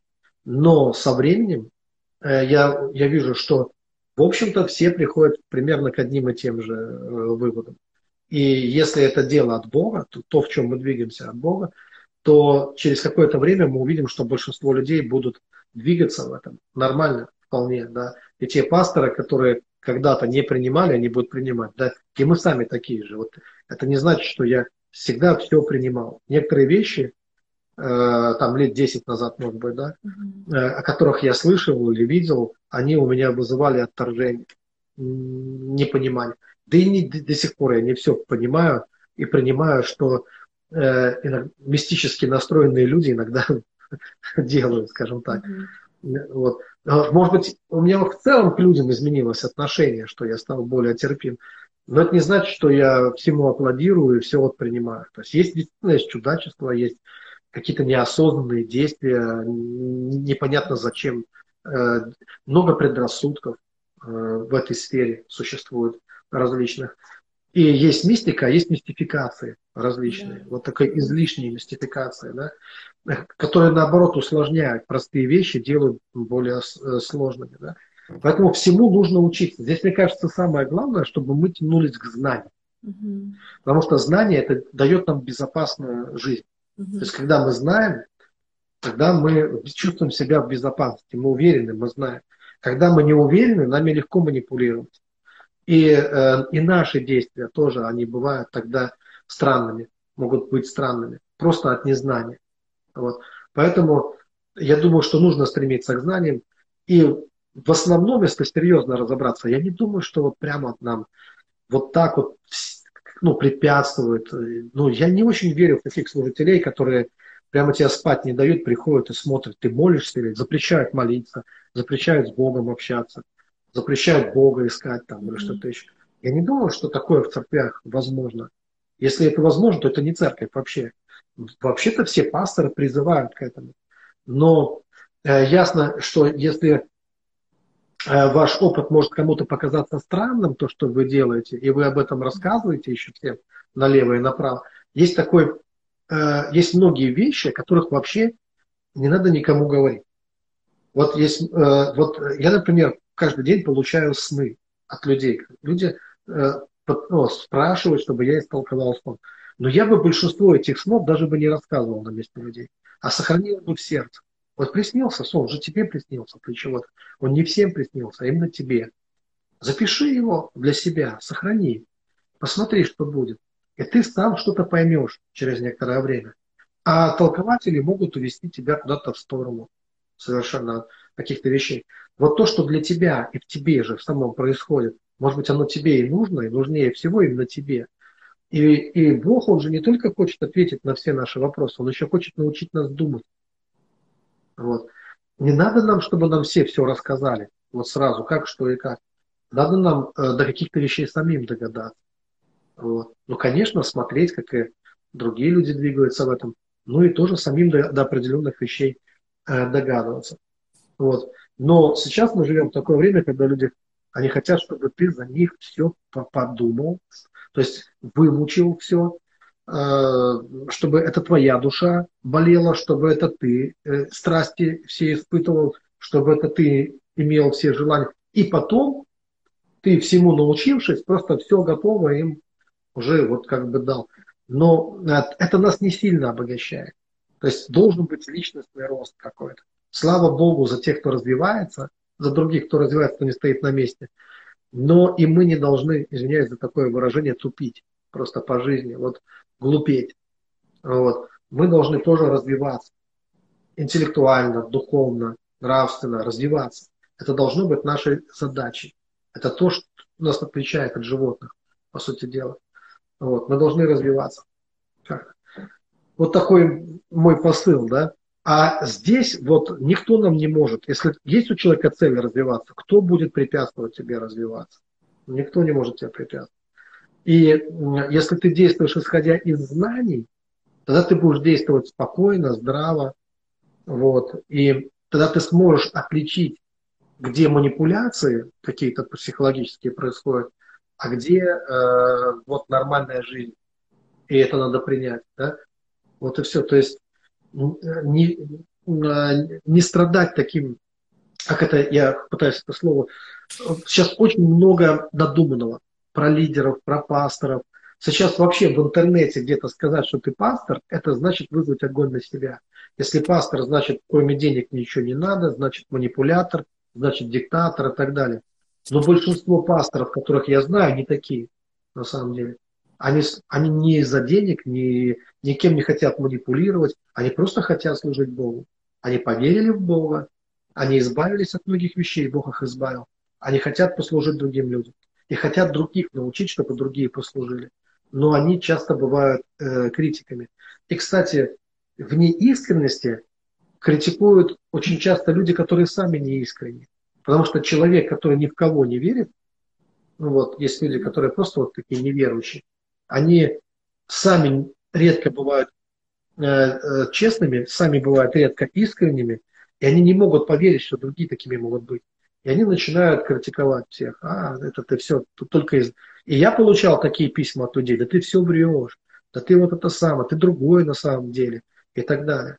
И, э, и очень часто это не какая-то здравая критика, а это от людей, которые, ну, есть люди, которым трудно, они никогда не поверят, что, что на самом деле э, можно ходить в любви, что любовь может быть твоей ценностью.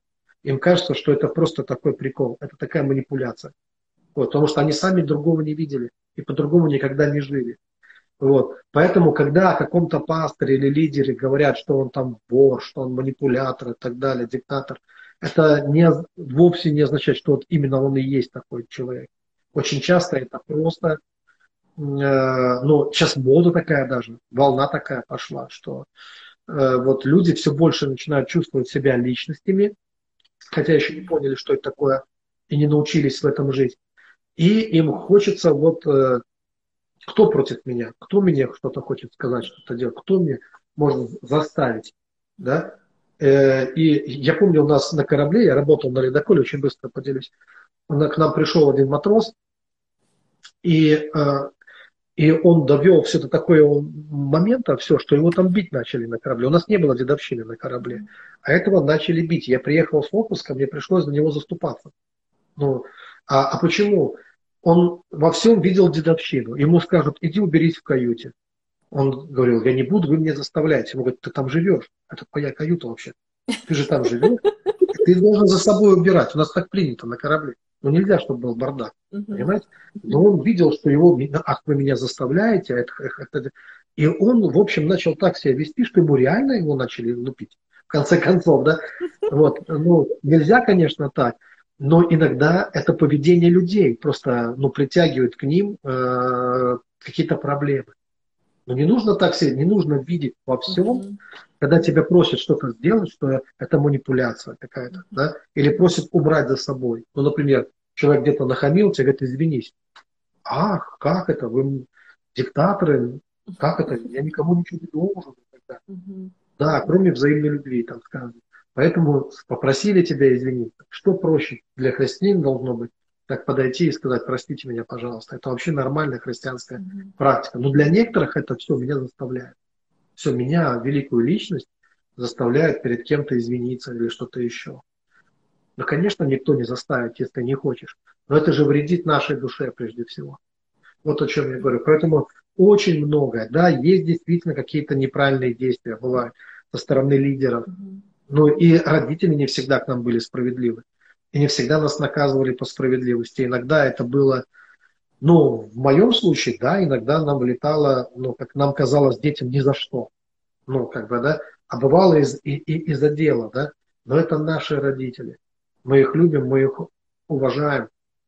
И это было бы совершенно глупо, беспомощная позиция, если бы я сейчас оправдывал свои какие-то косяки, ну, моим папой или мамой, что они мне что-то в жизни не додали. Я уже взрослый человек, я могу нести ответственность за свою жизнь сам. Вот и все.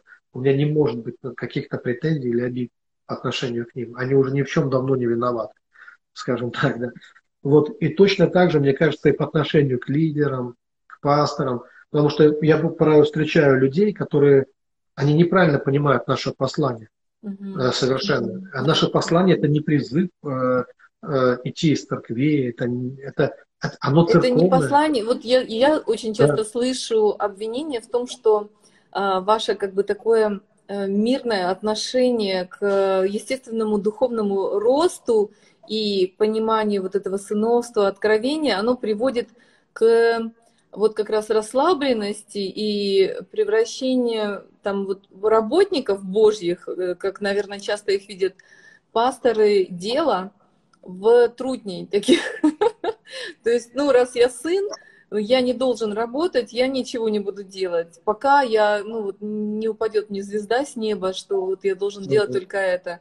и видят в послании благодати а, вот это как бы послание о том, что ничего не надо делать. Ты, ты уже все имеешь и ничего не делай. Вот. Это вот... Я не могу говорить за всех, но в, в моем случае я могу сказать, что если меня что-то раздражало в этой жизни, это мещанство uh-huh. людей. То есть когда человек живет только вот э, в одно лицо, uh-huh. живет по принципу все фигня, только вот я uh-huh. и все вот. То есть а, меня это, э, ну, меня это удивляет, обескураживает. Я ничего общего с этим им, иметь не хочу. Наоборот, я каждый день думаю, вот э, сейчас там, допустим, да, э, после воскресного служения ко мне при, привели девочку, что я с ней поговорил, она, э, она в другой конфессии, допустим, да, но вот она говорит, просто у меня там не могут мне ответить на вопрос. Вот я верю, что вы можете ответить на мой вопрос. И вот она была молодая, она Бога переживала. Ну, как она сейчас молодая, но пораньше она переживала Бога очень э, ясно.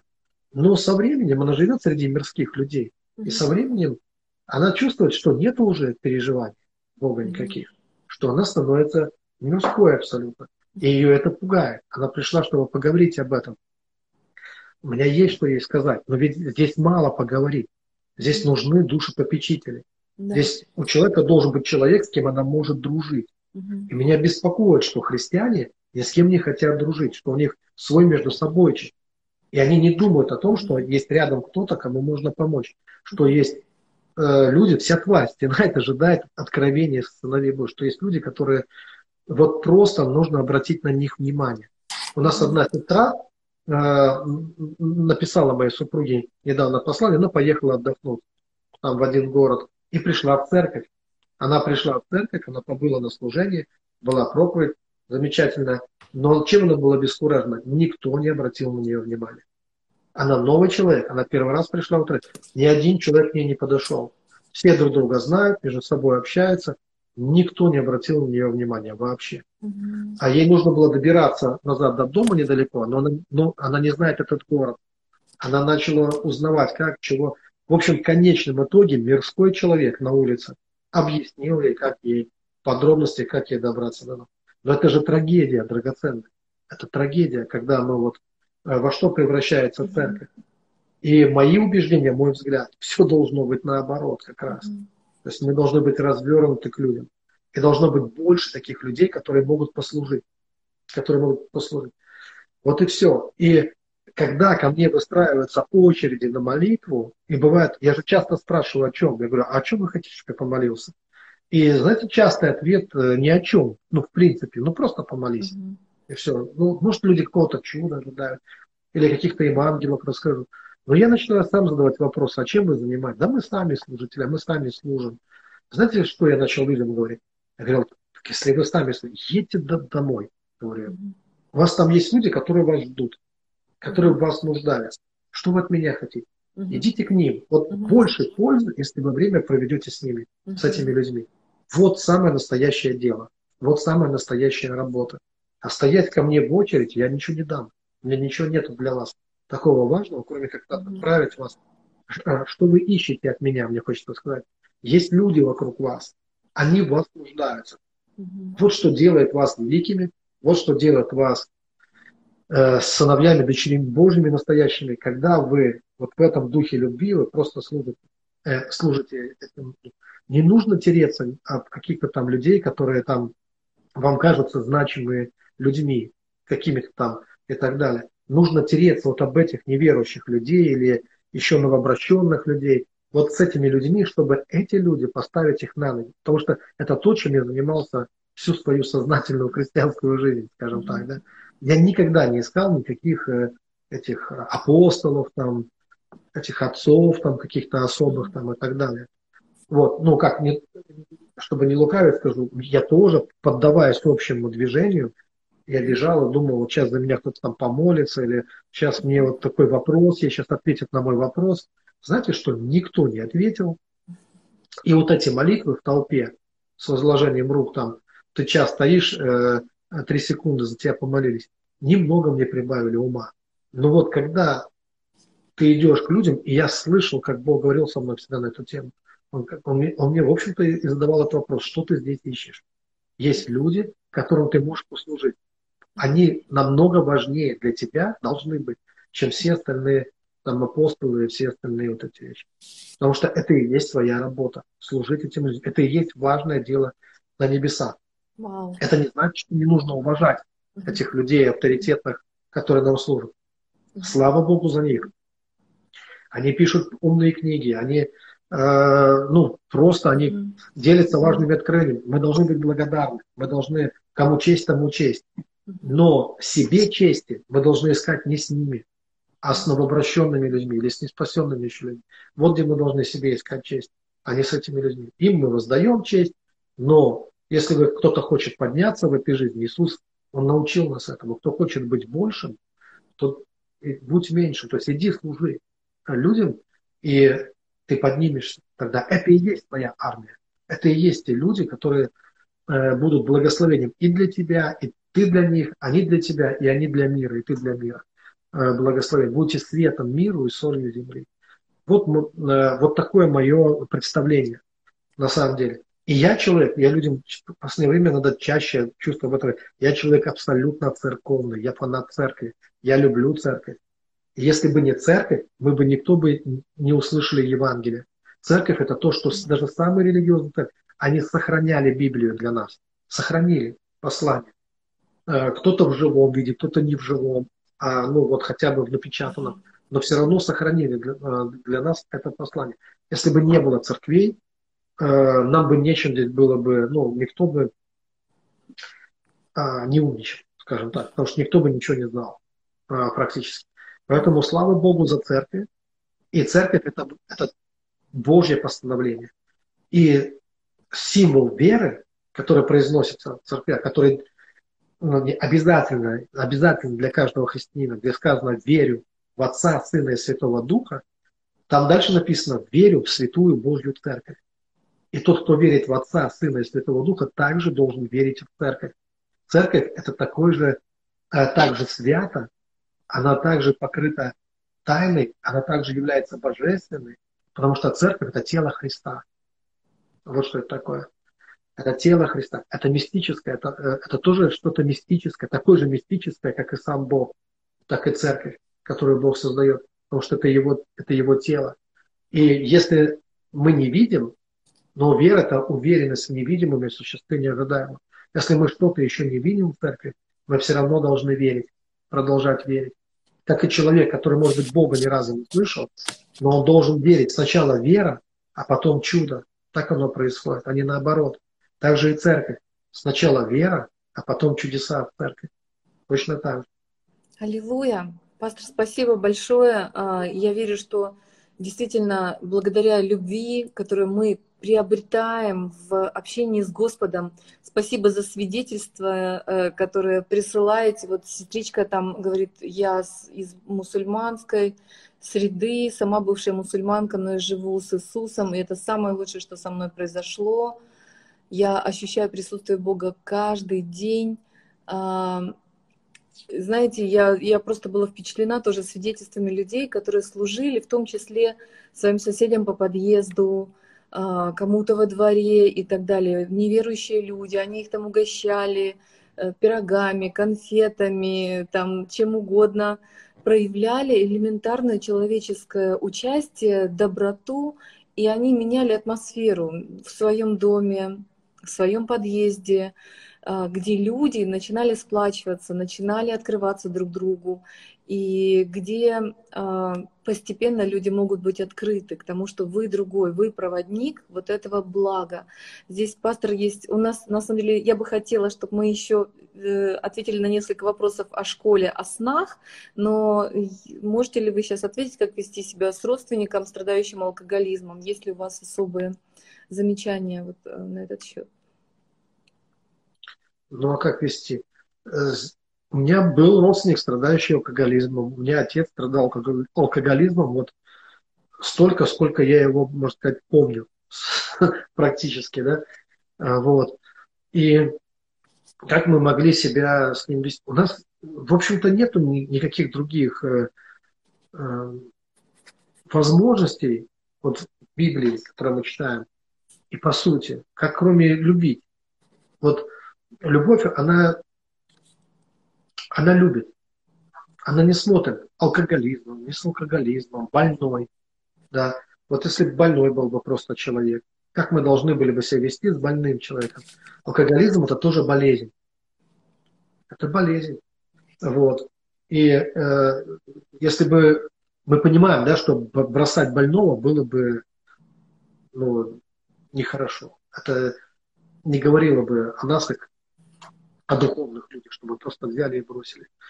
Вот, поэтому нужно проявлять любовь, а, нужно беседовать с человеком, даже страдающим алкоголизмом, он же трезвеет иногда хотя бы, да, у него бывает состояние, когда он, э, ну, по крайней мере, в обменяемом состоянии. И, и обычно почему-то люди страдают алкоголем. То есть всегда есть какая-то причина, почему люди страдают алкоголем. Эти причины, они понятны сейчас, ну, может быть, долго это все рассказывать. Они разные, конечно, бывают. Но в основном похожи. В основном они все э, похожи, эти причины. И э, мы можем быть добрыми ангелами для тех людей, которые страдают алкоголизмом, и верить в них. Вот э, просто верить. Э, вот и проявлять любовь, проявлять заботу. И когда они услышат нас, когда перестанут ругать, материть и посылать куда-нибудь подальше, а начнут слушать, да, то, э, конечно, надо отправлять на реабилитацию куда-то.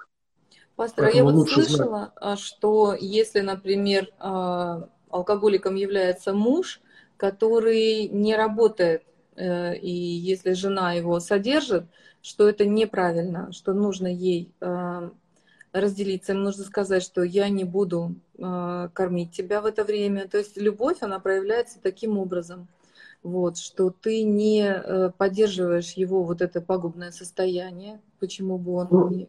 Нет, я, я, кстати, и в первом случае не имел, что, не имел в виду, что любовь потворствует какому-то злу. Угу. Любовь, она... Дело в том, что когда кто-то на себя, на тебя вешает свои обязанности, это разрушает и его, и тебя. Да? Mm-hmm. Вот. Э, и бывает так, что человек тонет, но он еще за собой хватает и утягивает еще других людей. Mm-hmm. Вот.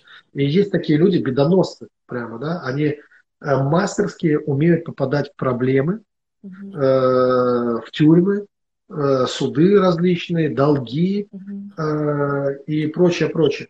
И вот такой человек, он может от тебя утащить. И когда я слышу, что люди там, что какой мы там пьющий муж, что-то, он еще и на тебя и кредит взял, а потом еще и с тобой развелся, ну, к примеру, да, mm-hmm. меня удивляет. То есть, где ваша голова? То есть, как вы вообще позволяете на себя вешать чьи-то кредиты, потом судитесь, еще и суд еще не на вашей стороне, и вы все равно еще банку потом должны. То есть, вот это называется потворствовать злу. Ничего доброго, никакой любви в этом нет взять на себя кредит за кого-то, это не любовь, это безумие какое-то. Это потворствовать злу другого человека. Некоторым людям даже в долг нельзя давать. Но просто нельзя категорически. Потому что есть такие люди, которые привыкли так жить. И в этом есть вот, любовь, что ты не даешь в долг, что ты не даешь. И должен быть кто-то, кто им скажет, что со мной не пройдет такое. Угу. Вот есть такой, такой принцип жизни, это как у наркоманов было. Найти лоха, и э, вот разводить его на деньги, пока он квартиру свою не продаст. Они ему лучшие друзья. Они просто с него пылинки сдувают, они его любят. Вот. Какую-то жертву найти и обрабатывать ее, пока потом нечего с нее взять, с этой жертвы. А потом ее выбрасывают, эту жертву, как бесполезный мусор, и находят другую, ищут другую. Mm-hmm. И вот есть люди, которые привыкли жить постоянно за, за чем-то горбу, за чужой счет. И если вы в этом потворствуете и участвуете в этом, да, то вы тоже делаете зло вместе с ним.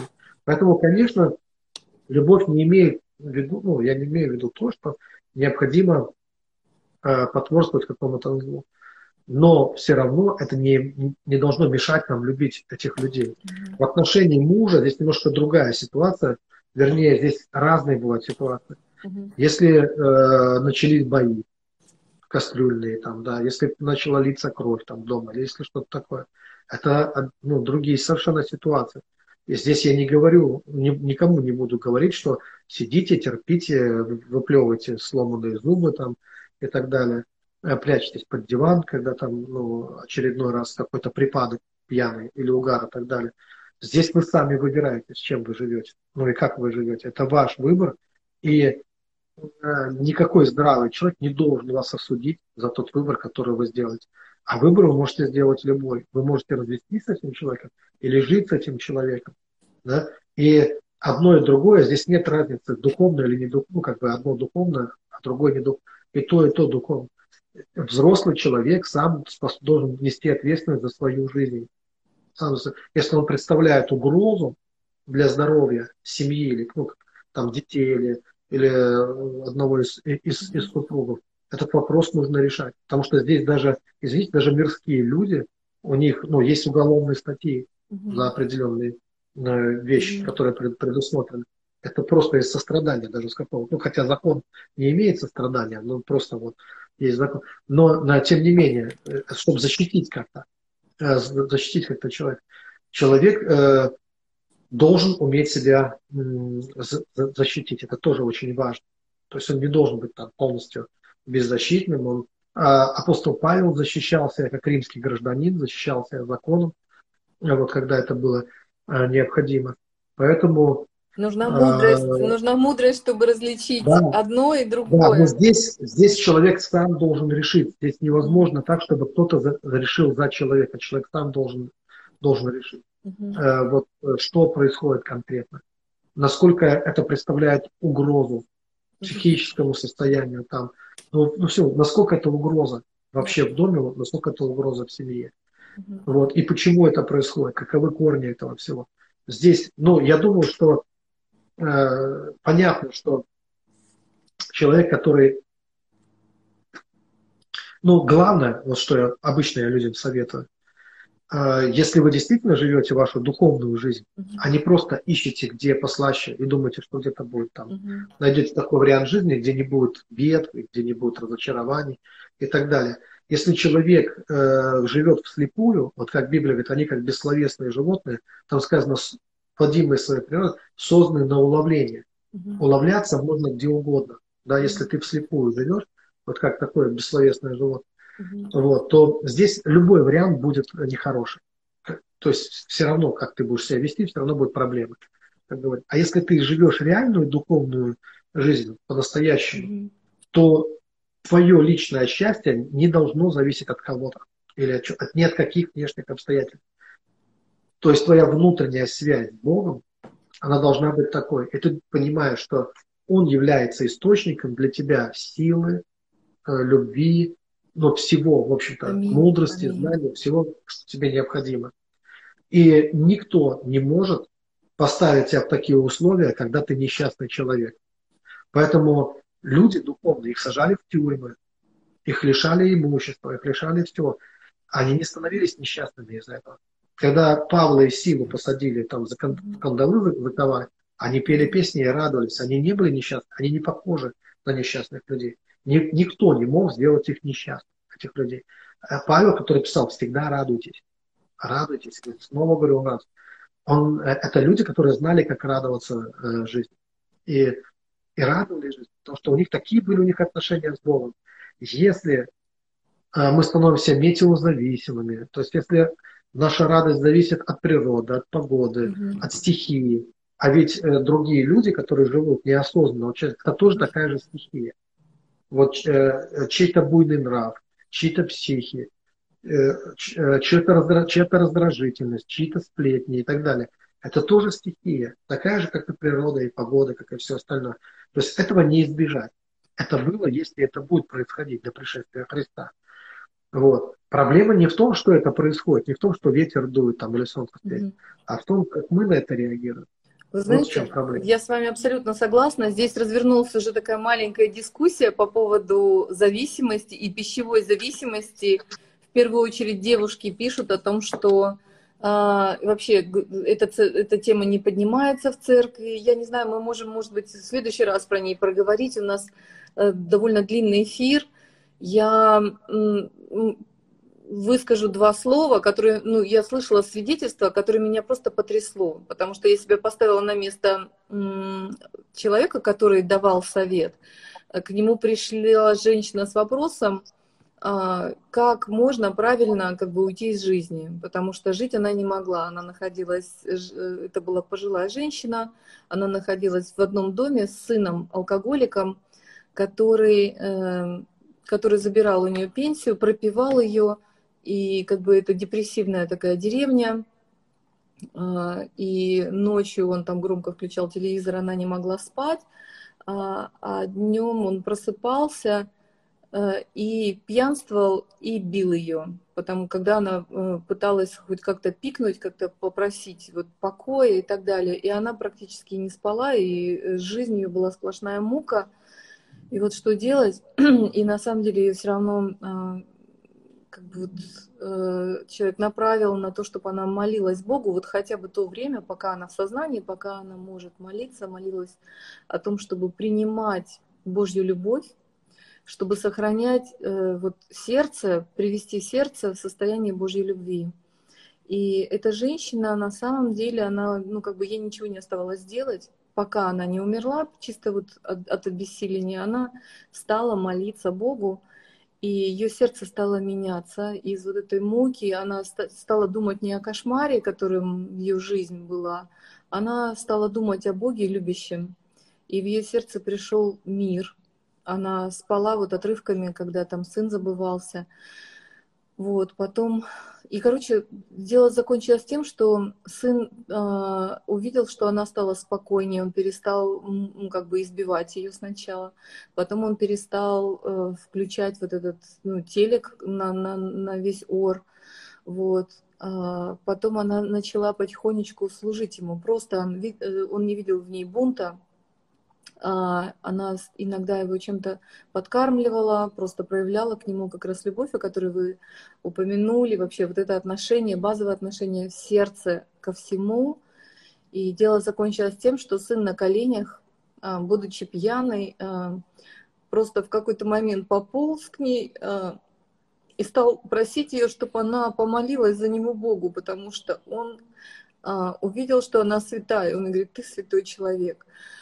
Вот, это произвела э, молитва и фокус на Господе в сердце, не просто на словах, а на, в жизни, потому что другой опоры э, у этой женщины не было.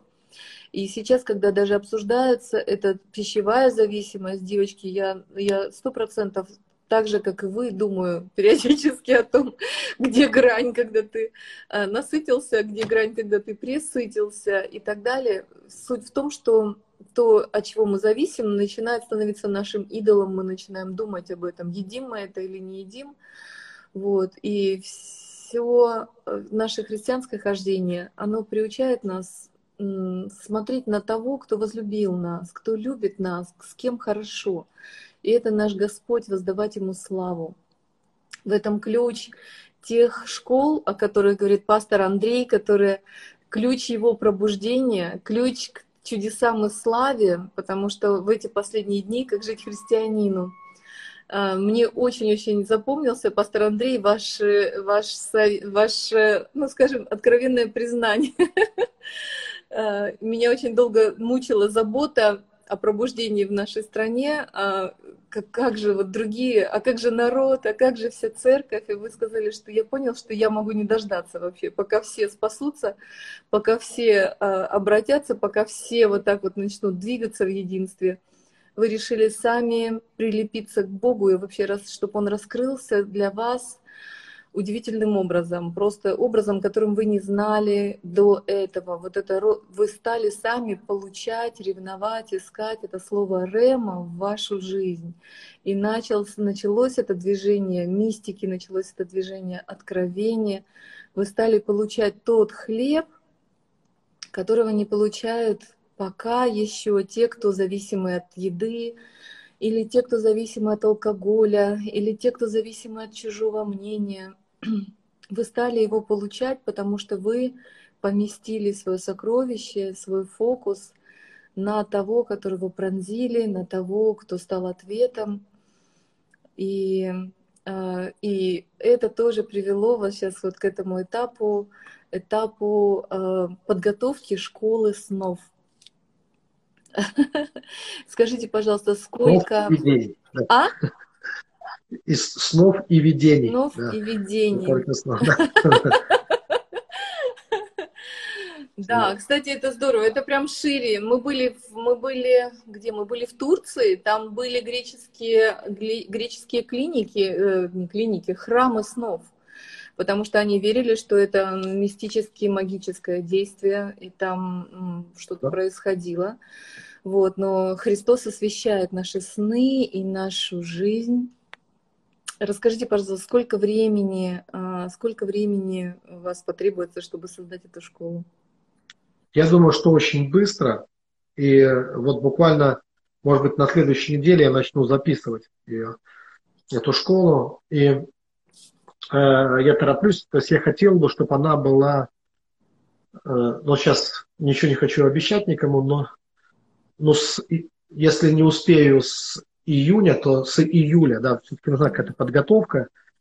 Э, где-то с июля месяца, чтобы она уже была запущена, эта школа. Вау. Вот. И буквально под занавес все-таки вот несколько вопросов. Почему сны э, снятся, сны есть, а потом их нет? Это есть ли зависимость от э, стабильности духовной жизни? А, как понять, что сон от Бога? И, и там часто там снятся люди, которые уже умерли, например, часто посещают. Зачем и почему? Зависимость есть от духовной жизни. А, Причем э, зависимость не от теологии, не от наших убеждений, не от нашей веры, то есть вот какую мы имеем, а зависимость от нашей духовной температуры. Тут надо понять, что есть э, наше убеждение, вот это то, что нам дает стабильность. Да? То есть мы просто, независимо от того, как мы себя чувствуем, мы убеждены. Да? У нас есть, у нас сформировалась определенная позиция, духовная позиция наша, да, эта позиция, она может меняться, расширяться да, э, со временем. Но это никак не влияет, почти никак не влияет на сны, скажем так. На качество и на количество э, снов не сильно влияет. А вот э, температура наша духовная, она влияет. И вот уровень страстей, духовных страстей у нас может быть разный. Как только уровень страстей повышается, то повышается и активность в сновидческом мире. То есть снов становится больше. Причем сны, э, они могут э, и перед этим начать, или с некоторой задержкой.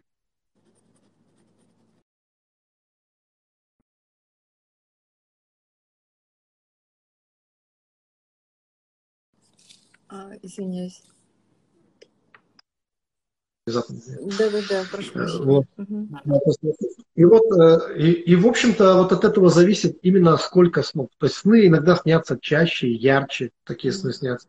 И ясно, что это в тот период. И даже если вы немножко угасли, уже вот в плане, не в плане вашей, как сказать, э, ваших убеждений, а в плане вот именно внутренней такой активности духовной, а она не бывает всегда, то есть мы мы не ходим всегда такими горячими внутренне. Да? Но это тяжело, во-первых, да, постоянно так э, ходить вот так вот. И это психологическая нагрузка э, очень большая. Поэтому иногда наша температура, она становится как бы выше, потом она опять падает, потом опять выше. И мы вот время от времени мы в паузах отдыхаем, скажем так, да, потому что это даже радость, даже восторги, это стресс все равно. То есть для нас мы не привыкли к этому, и для нас любые перемены это стресс в негативную или даже в позитивную сторону. То есть ты вначале радуешься, а потом ты устаешь ну, вот от этого. Поэтому мы не празднуем праздники, праздники каждый день, да. Мы рады, что у нас есть праздники, но было бы тяжело начать праздновать там в январе и закончить опять в январе следующего года. Вот это выматывает. И вот точно так же и в духовном плане. Но вот в это время э, сны снятся духовные сны, и потом, даже когда твоя активность упала, еще э, продолжают сниться, потому что вот так это работает. А, они снятся, снятся, снятся, снятся еще какое-то время, потом угасают тоже, и становится меньше таких вот ярких э, духовных снов. Но, э, конечно, бывает исключение из правил, когда э, внезапно что-то вторгается в нашу жизнь, что-то нам снится. Э, надо понимать, что большинство снов, которые люди видят, ярких снов, они негативного характера на самом деле, ну, пугающих. Что-то там вас пугает в этом сне. А обычно какая-то драма происходит. Не все как бы благополучно в этом. Это тоже такова основическая реальность. Есть такой элемент, он присутствует. Не нужно больше драматизировать, чем, ну, чем надо. Да? Такие, mm-hmm. такие сны надо просто это учитывать, что сон всегда какая-то драма практически. Да? Для того, чтобы он перестал быть таким, необходимо тоже практиковать. Mm-hmm. Вот. И поэтому обычно сны, э, они предупреждают. Даже в истории, если мы почитаем о снах, которые там были вещими снами, которые запомнились и описаны, э, сны разных великих там uh-huh. людей, то вы увидите, что в основном это сны были, которые о чем-то предупреждали, uh-huh. о каких-то опасностях, угрозах и так далее, uh-huh. вот, э, с негативным каким-то окрасом. Но есть, конечно, и, и, и, и позитивные сны. Но это целая школа, то есть нужна да. целая школа. Если отвечать кратко, то, конечно, зависит, сны зависят именно от температуры, от духовной температуры зависит. Угу. Они могут сниться практически каждую ночь. У вас может быть каждую ночь иное, не одно, если такова будет ваша духовная э, температура. Вот. И от, э, зависит еще от того, как вы живете днем. В общем-то, сон – продолжение дня. И на что направлены ваши мысли, ваши чувства, ваш духовный поезд днем, это будет продолжаться ночью. Ну, это не э, всегда Я... духовный сон, это может быть просто душевный сон, что называется. То есть он не то, чтобы прямо от Бога Бога. Или... Ну да, но все равно это будет на эту тему. Вот э, ну, ясно, что 90%, если не больше, снов, которые я вижу, mm они о церкви, о служении. Но я этим занимаюсь. mm То есть я занимаюсь этим постоянно. Конечно, мне это снится, вот, потому что я э, в этой сфере, я этим живу, годами я в этом живу, что мне может еще сниться? Вот фараону снились коровы, там, допустим, да, колосья, но он был председатель большого колхоза. Что ему еще должно было сниться? Он постоянно заботился об этой аграрной стране, ну, так скажем, да. Это сфера его интересов. Вот. Ему не интересны были херувимы, ангелы, там, ему интересно было, чем народ накормить там, и так далее. Вот. Э, он, э, он жил этими э, заботами. И ему были сны тоже от Бога, причем сны. Вот. Иосифу у него другие сны снились, потому что у него другое призвание в жизни было. Навуходоносору здесь... еще тоже видения приснились. Да, и Даниилу да, да, да. тоже. И Даниилу тоже, да. От Даниила были вопросы. Он просто доставал Бога вопросами. Ему хотелось знать, как оно будет. Поэтому пришел дух разумения ангел, архангел, сказано, чтобы принести ему разумение.